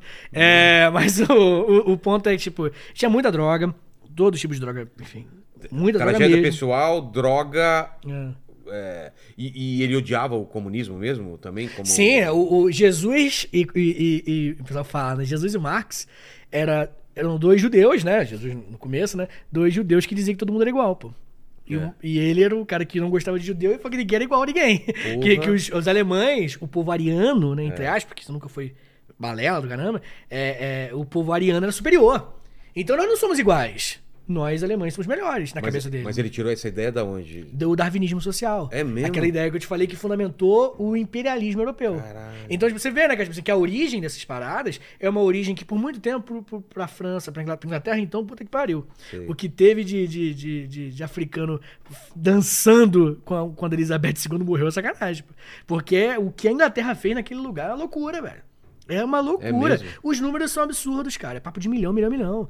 É, não é, é- e não falando da Inglaterra especificamente, mas assim, apenas abrindo um parênteses aqui, que é do o pior ser humano da história, assim, na minha opinião, óbvio, né? Porque muitas pessoas me perguntam esses, esses- esses superlativos, tá ligado? É. Pô, qual é o pior ser humano da história? Qual é a pior guerra? Não foi Qual- Hitler? Não acho que foi. Sério? E assim, eu sei que é super subjetivo, Tá, claro, claro. claro, é opinião pessoal, mas tem um cara que é Leopoldo II da Bélgica. Esse cara é, é provavelmente. Acho que ele não sentou no colo do capeta, ele tirou o capeta do trono E sentou, sentou no lugar. lugar. O capeta no colo dele, cara. Porque ele, ele. Esse cara era muito ruim. Muito ruim. Primeiro que o Congo, onde hoje é o Congo, né? o Congo, ele ele era chamado de Congo belga. O imperialismo europeu começou, um dos primeiros caras a fazer. Um dos primeiros foi ele e a Bélgica, assim, a, a colonizarem a, a, África. E ele tinha um costume de, de, de. Meio que o Congo belga não se tornou uma região da Bélgica, se tornou uma região dele, do rei, Tá. do imperador. E nessa região, cara, apenas um pequeno detalhe, é um pouco pesado que eu falo agora, mas apenas um, um pequeno detalhe, vale a pena dar uma pesquisada. Essa região é uma região onde você tinha vários povos, né, africanos e tal, diferentes, alguns que lutavam entre si, alguns aliados e tal. Virou tudo um grupo só porque os belgas mandaram. E ele tinha cotas de bater as coisas. Tipo assim, ó, você tem que- vocês têm que me entregar tantos quilos de marfim por mês. E aí, tantos quilos de diamante, que tinha diamante naquela região. E tanto não sei do que, vários produtos, né? Quando não batia, era muito comum, uma prática muito comum, ter fotos. Tem fotos, e as fotos são pesadas. Pegar os filhos das pessoas que não batiam a cota, cortar as mãos e deixar. Caralho. É, e aí tem várias fotos de crianças sem mãos, assim. Mano. E eu não tô falando de casos. Não foram com 20 crianças, foram com Isolados, é. Centenas de milhares de pessoas passaram por isso. Talvez até milhão, não tenho dado aqui exatamente. Mas é, é um consenso entre historiadores que é algo parecido com o Holocausto, assim. Caralho. Que... E as fotos são muito pesadas. Tem uma foto em específico de um pai. É isso que a legenda da foto explica, né? Que é um pai com as costas todas chicotadas, chicoteadas, cheio de cicatriz pesada, e ele olhando pra duas mãozinhas, assim, empilhadas, uma em cima da outra. São as mãos da filha dele, porque não bateram a cota. Meu Deus, cara. Parada é, é de outro mundo, assim, esse cara. Esse cara é de outro mundo, assim, eu acho que. Porque é um nível de desumanização que eu acho que é impossível alcançar. Eu acho que até o, o pior dos criminosos, olhando pra uma. Cortar a mão de uma criança, bro, tem que ser muito. Aí é muito mal mesmo, É. entendeu? E ele, novamente, né? Eu dei esse exemplo, mas tem coisas muito piores e tal. Esse cara é. é- E esse cara é Bélgica, pô. É? É Bélgica, tem estátua dele em Bruxelas. Caralho. E aí, quando rolou aqueles protestos do White Black Lives Matter, eu falei White Lives Matter, ao contrário. É. Quando rolou o processo do Black Lives Matter, é, é, o cara de Bruxelas tentou, Derrubar. regaçou, tentou derrubar, é, jogou tinta vermelha de sangue e tal. Aí, tem, enfim, tá essa treta hoje de Entendi. estátuas, né? 2020 teve essa treta de estátuas, né? Ah, a gente pode. Podemos falar sobre isso, né? O que, que você pensa sobre isso? Uhum. Sobre estátuas, monumentos. é, Que não são de re- pessoas legais. Que representam ou, ou, são de, não são, ou são de pessoas não tão Legal. legais ou, ou- ou né? bárbaras, né? Ou, ou monumentos que representam uma, uma coisa ruim. O que, que a gente faz com isso? É, né? o exemplo máximo aqui de São Paulo é Borba Gato, né? Exato. É, o... Também o do- dos bandeirantes lá. É isso, é, é, fala, é porque Ele, é uma, ele é um bandeirante, né? Então, É. essa galera. O bandeirante, É, então, essa figura aqui na história do Brasil, é uma figura muito. Qual foi o lance deles aqui? Cara, é Vieram por- aqui pra quê? Resumidamente, eram pessoas, alguns do próprio Brasil, outros que vinham da Europa e tal, pra, em alguns momentos, capturar indígenas pra escravizar. Isso no começo da colonização brasileira, porque os indígenas eles eram disputados pelos bandeirantes e pelos jesuítas. Que enquanto o bandeirante queria escravizar, o jesuíta queria transformar em. É, justamente. Porque, enfim, época de reforma protestante e tal. E aí, durante um tempo isso, durante outro tempo, eles começaram a se tornar, mais do século XVII, século XVIII, se tornar a galera que entrava em, em quilombos, e não necessariamente quilombos, podiam ser apenas alguns pequenos grupos de, de, de pessoas escravizadas que fugiram Sei. e pegar de volta, ou matar, enfim. Cometendo atrocidades. Cometendo atrocidades.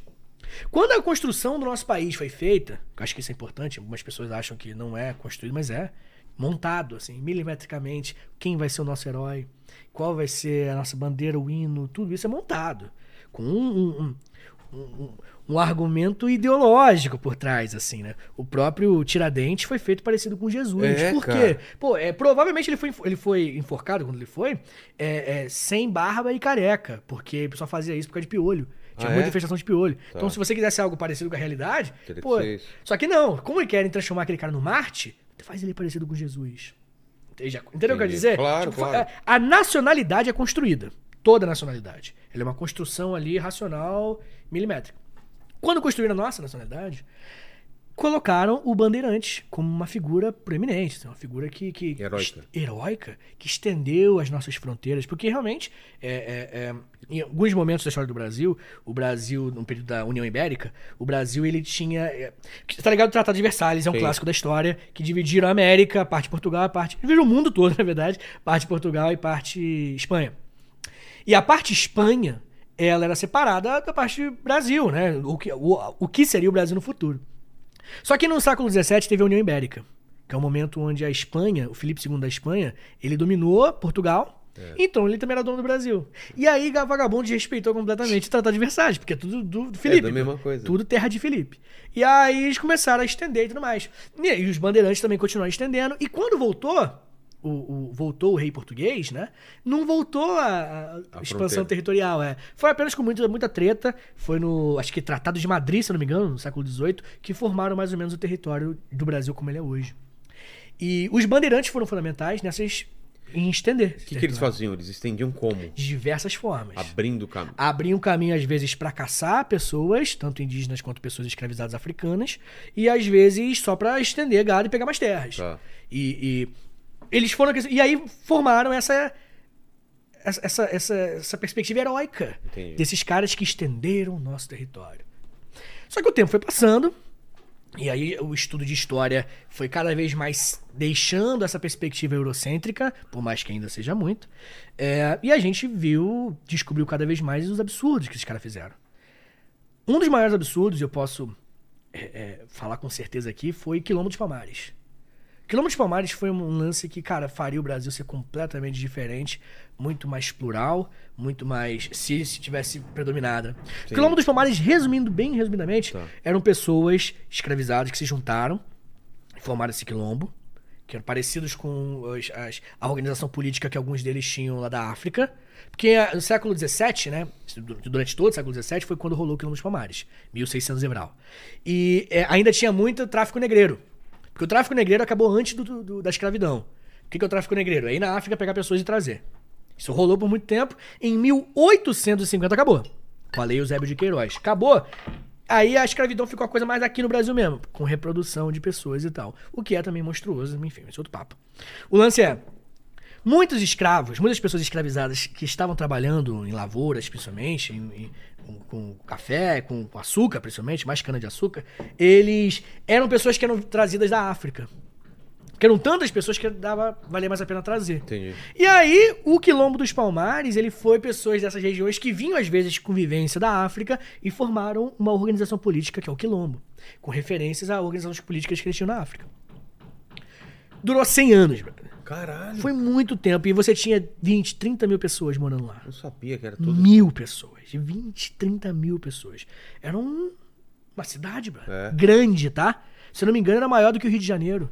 E Era- era- tinha uma economia local. Tinha uma economia local, é, é, comércio com outras regiões. Entendi. Era uma parada surreal. E por que que durou tanto tempo, né? Tipo, caraca, como é, É. que... Uma das explicações principais é porque os, os holandeses estavam invadindo o Brasil em paralelo. E aí existia uma tríade de, de guerras. Português contra, E Holandeses. contra os holandeses e contra o Quilombo dos Palmares. Tá. Então, os, os portugueses não conseguiam destruir o Quilombo dos Palmares com, tão facilidade, com, tão- com tanta facilidade. E aí, é, é, alguns até comercializavam.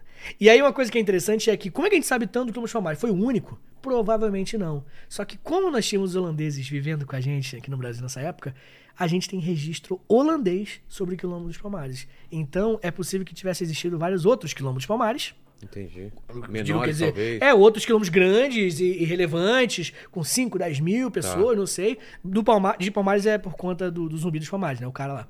É, é, E talvez esse, esse. A gente perdeu esses, esse- essas informações, esses dados, porque os portugueses mandaram acabar com tudo. Porque nessa época existia um negócio chamado haitianismo também.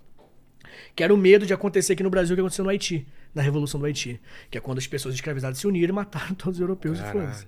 Então a galera apagou da história tudo que pudesse remeter ao haitianismo. E aí acabaram com isso. Só que a gente tinha os registros holandeses. Por isso que a gente sabe, a gente sabe mais coisa sobre o Quilombo dos Palmares pelos holandeses. Entendi. E, bem, eu tava falando disso por causa dos bandeirantes, né? Sobre as estátuas e tal. Os bandeirantes, eles foram os principais que acabaram com o Quilombo dos Palmares. E, e é só um. Né? Eles também fizeram isso com muitos outros povos, mas o Palmares em específico, cara, é uma pena que, que não dá pra mensurar o quanto que a gente não perdeu. Porque o Brasil, né, cara? Acho que vale a pena abrir esse pequeno parênteses. O Brasil, ele é um país culturalmente africano. Nós temos mais da metade da população negra, que veio da África. Eu falo culturalmente, né? geograficamente, óbvio que não. Mas a gente tem uma influência africana tão grande que é meio. É, é, é, é meio surreal. Tipo, como que, que a gente perdeu uma, uma chance de ter algo da cultura brasileira aqui tão viva. Não, cara, eu, eu sei que, que.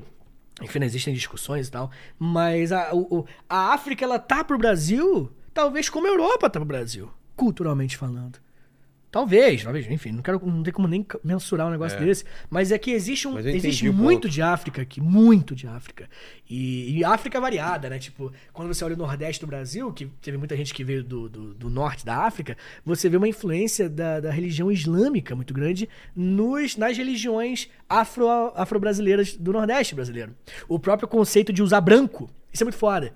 O branco, em boa parte da África, a roupa branca, era muito rara de se usar. Tá. Mas pro muçulmano, não. O muçulmano que estava no norte da África, não, é branco, roupa normal.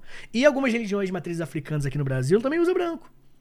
Que é uma coisa cultural muito Entendi. forte. Cara, é... mas enfim, eu, eu- eu falei que eu abro parênteses, eu vou abrir parênteses. É, parênteses, pare... A gente tá falando dos bandeirantes. Tudo Isso. Os caras são pessoas que cometeram atrocidades. É, você e- falou que teve. é, desses estudos, desses é, é, manuscritos e tal, falaram dessas barbaridades. Sim, a gente foi descobrindo. No, no Quilombo, por exemplo, o que, que eles fizeram? Não, destruíram. Mas, mas com requintes de crueldade. É, destruíram, foram vários, se não me engano, foram três ou quatro ataques de Tá. bandeirantes que destruíram. Não é tipo, dominou. Quem pagavam ele? Eles eram. Portugueses. Eles eram empregados, funcionários. Muitas vezes soldados, mercena- mercenários. Mercenários. Tá. Eram mercenários. Mercenários que eram Vai lá e faz tal coisa, era Isso, é. Aí foi, foi variando, né? Pega. Corre atrás de indígena pra escravizar. Tá. Agora não pode mais escravizar indígena. Então pega atrás daqueles africanos fugitivos. Entendi. E aí vai lá, pega, pega diamante, vai pra Minas Gerais, vai lá pegar ouro. Eles foram se adaptando. O trabalho sujo, o trabalho errado. Entendi. Entendeu? Eles foram. O, o trabalho errado que teve no Brasil, desumano, que hoje, eticamente, a gente sabe que é errado, e, eles, eles faziam esse trabalho de bandeirante. E aí, né? O, o, o ponto interessante é. E as estátuas, Vitor? É. eu, eu sou professor de história, né? Mas só pra falar, quem foi Borba, Gato? Um deles, um, um cara importante. ele, ele foi Ele foi importante pra história de São Paulo, eu não tenho essa informação Tá, direito. tá mas basicamente ele foi um, um cara importante pra formação de São Paulo. Que São Paulo era um, um congruente de tanto que tem a Avenida de Bandeirante, né? Que É. Foi um lugar com muito bandeirante e o Borba Gato era um dos mais importantes. Mas resumindo, é, eu sou professor de história. Eu acordo e leio atrocidades. Eu acordo e fico puto. Eu leio uma parada que eu tenho que ler pra fazer um episódio, pra dar uma aula, pra não sei o quê. E eu acho, eu, ve- eu leio uma desumanidade. Eu leio uma, uma- uma ação errada do ser humano. Tá. Eu, eu, eu, eu tenho certeza que se eu não tivesse lido tanto sobre essas coisas, aprendido tanto sobre essas coisas, alguns assuntos não me tocariam tanto. Por exemplo, dar um pequeno exemplo aqui, só pra você entender meu ponto. Quando eu falei a palavra escravo, eu tentei dar uma corrigida. Escravizado. Por quê? Por quê? Isso é um ponto importante. É. Eu acho fundamental e essa discussão eu acho irada. Porque por muito tempo a gente usou o termo escravo e com o tempo, quando eu falo agora a palavra escravo aqui, não é um absurdo o ouvinte pensar numa pessoa negra. É. Não é um absurdo. Por quê? Porque ficou na nossa cabeça, ficou na claro. nossa cabeça. E Com- mas teve é, é, vários escravos em vários momentos históricos. eu falei de um escravo romano agora há É, pouco sobre o é Memento verdade, Mori. verdade. Talvez o ouvinte pensou numa pessoa negra atrás. E provavelmente não era. No Egito, o povo Sim. judeu foi escravo. Sim, todo mundo, es- escravos. É. Tudo, o, o lance é, o, o- a escravidão brasileira foi com o africano. É. E principalmente, até foi indígena também, vale essa discussão e tal, mas principalmente com o africano. E quando você fala escravo, escravo, escravo, cara, você vai estar alimentando essa perspectiva de que o africano é escravo. Entendi. E eu sou professor de história, então eu preciso ensinar na- no meu vocabulário. Né? Eu- se eu usar uma palavra X ou Y, eu também estou ensinando. Mas escravizado não, não vem a mesma coisa Eu acho que já, cabeça? já muda. Será? O ideal que a gente mais é, é, acha legal usar é pessoas escravizadas. Tá. Escravizado já dá uma.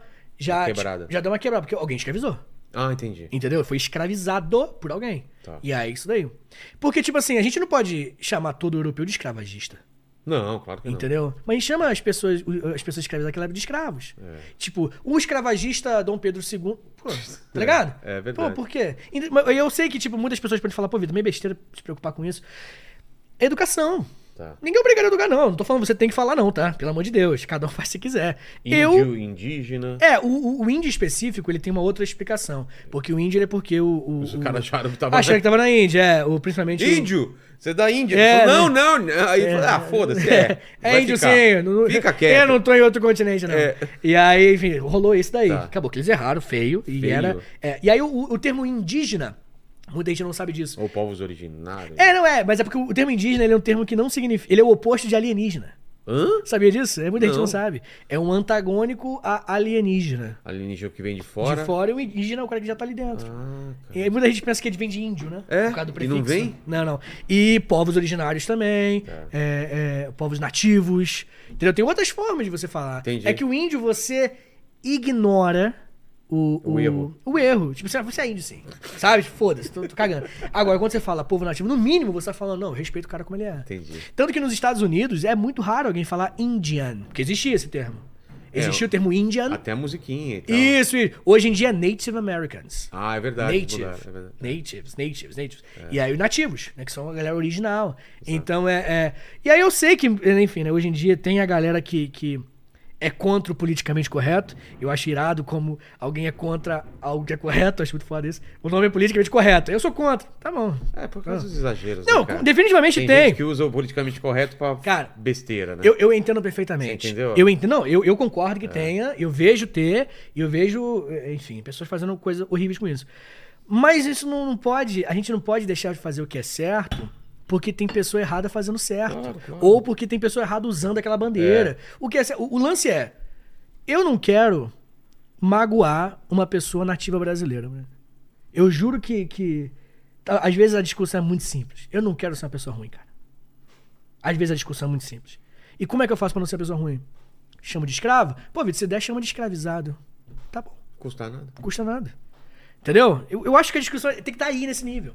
Entendeu? E é lógico que, pô, quando uma pessoa, enfim, é, usa esse tipo de coisa pra atacar reputações, como você falou, isso é um lance zoado também. E, e, enfim, são, essa parada é, é, é um- é um ponto importante e relevante. E ninguém tem obrigação de saber também. Isso, e ninguém Teu tem obrigação. pai falou isso, você não vai ficar Não, eu não corrijo. Ô, É, justamente, ei, papai. Não é índio não, cara. É, Justamente. Ó, mas o... meu pai, ele apareceu Olha aí. Garcia. É, é. Mas o ponto é justamente esse, cara. Então eu acho que, que, que eu acho que você tem que você, dentro de você mesmo, decidir. Ah, eu faço questão de chamar mesmo, tá bom, vai lá, boa sorte. Eu sou responsável por mim mesmo, sabe? É. Claro, eu sou claro. responsável pelos outros. Mas o lance da estátua. Até agora eu não falei. Pô, cara, são muito prolixos às vezes, tá Não, mas é legal, É, cara. Que é. tudo isso que a gente vai abrindo... Vai se conectando, é, né? Desculpa. conectando. O ponto é, eu sou professor de história, eu É. vejo desgraça o tempo todo. Direta. Vejo, e eu sei que é importante ver desgraça. Eu sei que é importante ver desgraça, porque a desgraça, ela Te é- lembra. te, te lembra. É que nem tua- a cicatriz no teu corpo. Um acidente, um, um- Isso. que você sofreu. Agora, também tem como é- esse- essa cicatriz você tirar uma onda. Você pode falar, chegar pra, pra, pra galera e, pô, esse cara é um acidente irado, que eu não sei aonde, pô, sou pica, de moto pra caralho. Tem como você usar essa perspectiva. É. E tem como usar essa perspectiva pra coisas, estátuas erradas também. Tipo assim, pegar o Borba Gato e enaltecer a a origem do grande Borba Gato. Tem como você fazer isso. E aí, como é que você faz? Ambiente controlado. Museu. Museu. O clássico museu. Chega no museu, explica as atrocidades que o Borba Gato fez. Entendi. Sabe, ali, e aí você pode Você falar. tiraria de praça pública Eu tiraria. e colocaria em museu. Eu tiraria porque Mas eu não- acho que. Não derrubaria e destruiria. Não, pô, como- não, É um- um documento é uma- histórico. É uma obra de arte. É um documento um histórico. gosto duvidoso. É. É feio pra caralho. Isso, maldade. É, foi feio pra caralho, é. Não é muito feio. Pô, mas tem uma perto ali, cara, que tem um cavalo com o maior saco que eu já vi na minha vida. Lá? É em Guarulhos, né? Guarulhos? Ah, em Guarulhos, desculpa. É em Guarulhos. Em Guarulhos? Tem um saco gigante. Sem brincadeira, o cavalo é desse tamanho, o saco Paquito, é desse. Paquito. Memento mori. Cara, quando Falou eu falei do saco, eu- É, pô, preciso lembrar que eu vou morrer. Não, mas é, o saco gigante de Guarulhos é muito é, muito cara, é uma alternativa, né, cara? É, cara, Mas, por eu- exemplo, como você faz com pirâmide? Como assim? Não. É, não, é, não, beleza. O que não dá, não dá. Escravizados pra Não, caralho. sim, é, eu- Porque é- Se a gente coloca isso como regra, uma igreja, um símbolo, não sei o quê, Sim. no passado. Sim, sim. Eu, eu tenho dois pontos. Primeiro, sobre a pirâmide em específico, tem estudos mais recentes É, que, dizem- questionam. que questionam. Traba- foi trabalho pago. Exato, exato. Pode não ter sido. A CLT não era tão maneira, talvez. Exato, é. Mas As é, condições, é, porque né, O 13 terceiro não caiu até muito hoje. diferente do que o Paquito trampa aqui. Isso. É. mas o. Mas o. Beleza, isso a gente. é, Tem essa discussão, não vale a pena entrar. O ponto é. Eu acho que a gente tem que definir os valores do nosso país. E aí. Pô. É, é, é, é porque, cara, eu acho que as pessoas procuram tanto uma ética universal, global, espiritual, assim, que ela acaba perdendo umas. Perdendo tempo e gastando energia com coisas menores, sabe? Eu acho que é simples, na minha opinião, tá? Isso é pela opinião pessoal, sem fundamento histórico, enfim. É, o Brasil tem 51% das pessoas de que, se que não são brancas, são negras, ou enfim, tem outras formas de se classificar. Eu acho zoado botar um cara que ajudou tanto a perseguir pessoas negras. Tá falando em relação ao quê? Ao Estátua? Borba Gato, Ah, específico. tá, tá, né? tá. Entendeu? Quer dizer, tipo assim, Entendi. eu acho que, tipo assim, olha o Brasil, decide com o Brasil. O, o, o racismo, ele é crime inafiançável desde a Constituição de 88. Hediondo. E tem um cara que fez, cometeu meio que over de racismo, racismo pra caralho, e tem uma estátua dele. Eu, como cidadão, não queria, não acho maneiro. Não quero queimar, não quero destruir. Porque eu acho que tem um. Opa, tem um potencial educativo aí nessa porra. Claro. Tem como botar no museu. Pô, cara, uma das aulas mais maneiras que eu dei pros meus alunos foi dentro do, do- da casa do Dom Pedro II, em Petrópolis. Eu juro que, pô, aula de, sobre escravidão, aula de história, né, de, de Brasil, e eu falo de escravidão o tempo todo, porque é uma página gigantesca da história do Brasil, tem 300 e poucos anos. E quando nós entramos, isso é fundamental, cara, eu acho que isso ensina tanto. Assim, quando nós entramos numa sala com objetos que as pessoas escravizavam utilizavam, Nossa. as pessoas escravizadas, é, tinha um em especial, assim, que fez os meus alunos caírem de queixo, assim, É mesmo? que era uma espécie de gargantilha De ferro. de ferro que tinha uma, uma- uma- um gancho pra cima, assim. Aí meus alunos ficaram Como tipo assim? Pois é. Aqui tá um negócio É, aqui. e, aí imagina, atrás sobe, é do lado, na verdade, que é assim? Um- sobe um, um- de ferro também, Um ferro com gancho. com ganchinho. Aí os alunos, pô, professor, É. que isso aí? Aí eu expliquei, ah, não. Durante uma- um determinado período, as fugas eram tão comuns que desenvolveram esse equipamento pra pessoa escravizada sair correndo e se enganchar no mato e não conseguir voltar. Caralho, velho. E os meus alunos ficaram. E olha que é uma turma que não valia porra nenhuma, amo eles. A turma ruim é maravilhosa. É, eles ficaram em silêncio, assim, absorvendo aquilo. E aí eu tenho certeza, cara, tenho certeza. Que eu, eu podia recomendar qualquer livro, qualquer podcast, qualquer. Mas tudo. é diferente do que o cara Chegar vê. ali e ver uma gargantilha. Cara, é, pedagogia, educação é uma coisa incrível. É uma coisa que, que é o que há de mais sofisticado em comunicação. Isso é pedagogia, isso é educação.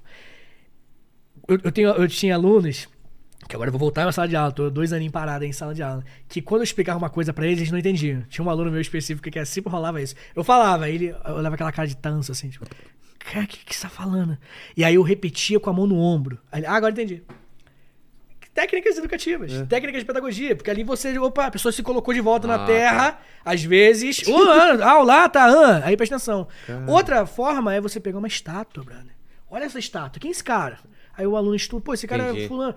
Cara, é- é- e essas ferramentas, elas têm que estar todas disponíveis na mão do professor consciente, que é um professor que se preocupa com questões sociais, que é um professor que se preocupa. Esse papo de professor tem que dar sua aula só e passar só o conhecimento e ir pra casa e acabou. Não existe. Novamente, É. tudo é ideológico. Exato. A gente tem uma delimitação. Eu quero que os meus alunos não sejam racistas, brother. Eu quero, eu falo isso publicamente, e isso é ideologia. É, tá permeando. E eu tô querendo muito isso mesmo. Então, o que eu puder usar de ferramenta que desestimule na cabeça do aluno que ele, por ele ser branco, ele é melhor que alguém ou algo do tipo, eu vou usar. E adivinha? A Constituição defende isso também. A Constituição fala, Vitor, toma cuidado.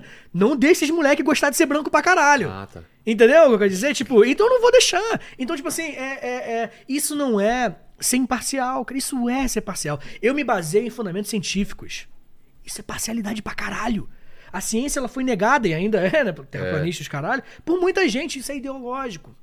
Acontece que existe o que é melhor e o que é pior, brother. E a gente tá. Eu tô tentando fazer o que é melhor. É só isso. E eu sou muito honesto, tá tudo em cima da mesa, tudo que eu faço. Pô, é, é- é- tá tu, eu tô deixando bem claro, não tô escondendo de ninguém. Eu acho que o problema é esconder. Eu acho que o, que o cara que fala o meu conteúdo, a minha aula, o meu curso é imparcial, pode ser burro, sempre tem essa opção, e pode ser ruim. Pode ser uma pessoa ruim, uma pessoa que quer te manipular. Tá ligado? Eu acho que esse que é o problema, assim. Acho que a gente não vai encontrar. Se você quer imparcialidade, novamente, procure várias fontes diferentes, várias aulas diferentes, vários conteúdos diferentes, tá ligado? Entendi. Pô, Vitor, obrigado demais pelo papo Ô, aí, meu cara. brother, tamo junto. Você não tá livre, não. E eu, eu vou fazer um convite. Oh. Toda vez que você estiver em São Paulo, pra gente fazer mais programas, porque, Pô. porra, dá pra abrir muito parênteses que a gente. A gente deixou muito, muita coisa aberta que dava pra, pra Fácil. fazer uma hora só sobre. Ou meia hora, como você faz, né? Pra dividir em quatro, É, rende quatro então, semanas. Então você está convidado para vir sempre aqui, né, Pô. Paquito? Avisar o Paquito, a, a Fabi, quando tiver aqui a gente faz Um mais um pra Fabi, programinhas e vamos falando sobre alguns assuntos específicos. 100%. Fechou? Pô, com certeza. Mas pra terminar, eu sempre faço três perguntas para todos os convidados e contigo senhor. não vai ser diferente. Oh, Olhando pra trás, qual foi o momento mais difícil, o seu ponto baixo da carreira ou da vida, cara? foi bem recente. É. Eu tive bem, bem. O abismo olhou pra mim, né? Tem que ela fala. É, só que eu olhei pra ele com um cara de raiva ele recuou. é, não foi o seguinte, cara, que quando eu fiz. Eu acho que todo mundo que trabalha hoje autônomo, né? É, passou por isso. Foi quando eu fiz essa transição, assim. Putz, Porque eu fiz a transição, que eu saí da sala de aula. Teve um momento, com história meia hora, que eu falei, vou tentar. E aí, meu amigo. é, e foi junto com, tipo. Não que eu reclame do meu casamento, mas foi junto com o casamento. Então, tipo, ainda tem mais esse Claro, ponto, você tá se claro. adaptando. Me mudei de cidade. E aí, enfim, eu tava largando a sala. 2021, em fevereiro. Larguei a sala de aula, ou março, não lembro. E podcast. E aí rolou, pra caralho. Assim. Melhor decisão o- que eu tomei na minha vida, esse pá. Salto de fé. Exatamente. Vamos ver o que acontece. E rolou muito e tá legal, rolando aqui cara. agora. É, esse momento acho que foi o mais, mais louco, assim. Tô, tô meio doido até hoje por causa É dele. mesmo? é. O segundo é o seguinte, cara. Fale aí a frase. Memento mori. Iremos morrer um dia. Vamos! Mas esse vídeo vai ficar pra sempre. Então, Vamos. o pessoal que voltar daqui 413 anos e quiser saber quais seriam suas últimas palavras, seu epitáfio. Oh, epitáfio. É. pra estar escrito ali. Putz, cara, posso. Vou deixar pesado. É. Não, relaxa. Tá. É, o Nietzsche, filósofo, ele fala muito sobre a morte de Deus. É. Deus está morto, Deus nós está o matamos. morto. E aí, vagabundo fica, cara, ateu do caralho, vagabundo xinga e tal. Mas não é esse o ponto dele. Quer dizer, ele é ateu. Mas não é esse o era o ponto. ponto dele. quando ele fala O isso? ponto é, a gente perdeu a base fundamental da nossa sociedade, da humanidade. Que é. Porque o lugar que Deus ocupa na- no, no- no Zeitgeist no- É. é um lugar muito profundo, cara. Claro. Muito profundo. É a base de tudo, quase. Que a religião, né? Algo sagrado, que vai além de você e tudo mais. Quando a, a razão, enfim, a modernidade veio e falou, pô, se pá, nem rola, nem tem Deus, assim. Quando rolou isso, já foi o suficiente pra Deus ter morrido. De acordo com Nietzsche. E aí, o Schopenhauer, que veio anterior a ele, falou, fudeu. Só isso. Não dá. Agora vai ser uma merda. A gente, tá- Deus não existe, agora já era. O Nietzsche já é um cara que fala, tipo assim, a gente precisa encontrar alguma coisa. Propósito Sei. que a gente tava falando. Então eu acho que é, é, a mensagem no meu epitáfio é a gente tem que encontrar um propósito, cara.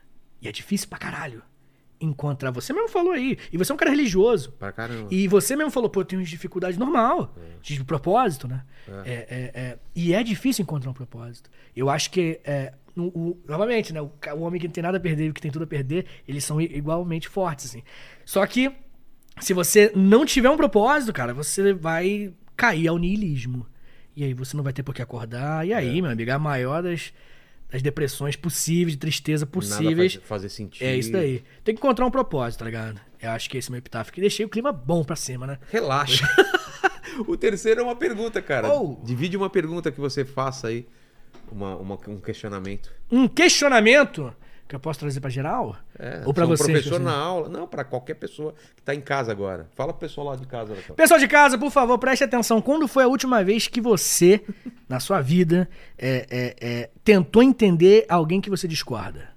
Porra. A última vez. Eu sigo uma galera. Caralho, eu sigo cara. uma galera que eu odeio, assim. Eu também. E eu, pô, tem que seguir, né, velho? Tem, eu Tem que entender. entender. Isso, eu converso com essas pessoas, cara. Sim, sim, sim. Eu trago pessoas aqui que eu discordo, cara. Não, tô ligado. E, e- e fui convencido de algumas coisas que eu, que eu Opa! pensava diferente. Olha aí, Isso é interessante. muito legal, cara. Tem que botar em teste. Se você segue a verdade, brother. Se, É. se você fala, não, o que eu tô falando é verdade, então, meu irmão, vale pra religião, pra ideologia, vale pra tudo. tudo. é. Joga na mesa. É. Bota, deixa ser testado. Se Exatamente. for verdade, vai balançar e vai ficar no mesmo lugar. Exato. Agora, se não for verdade, você vai só estar mais perto dela.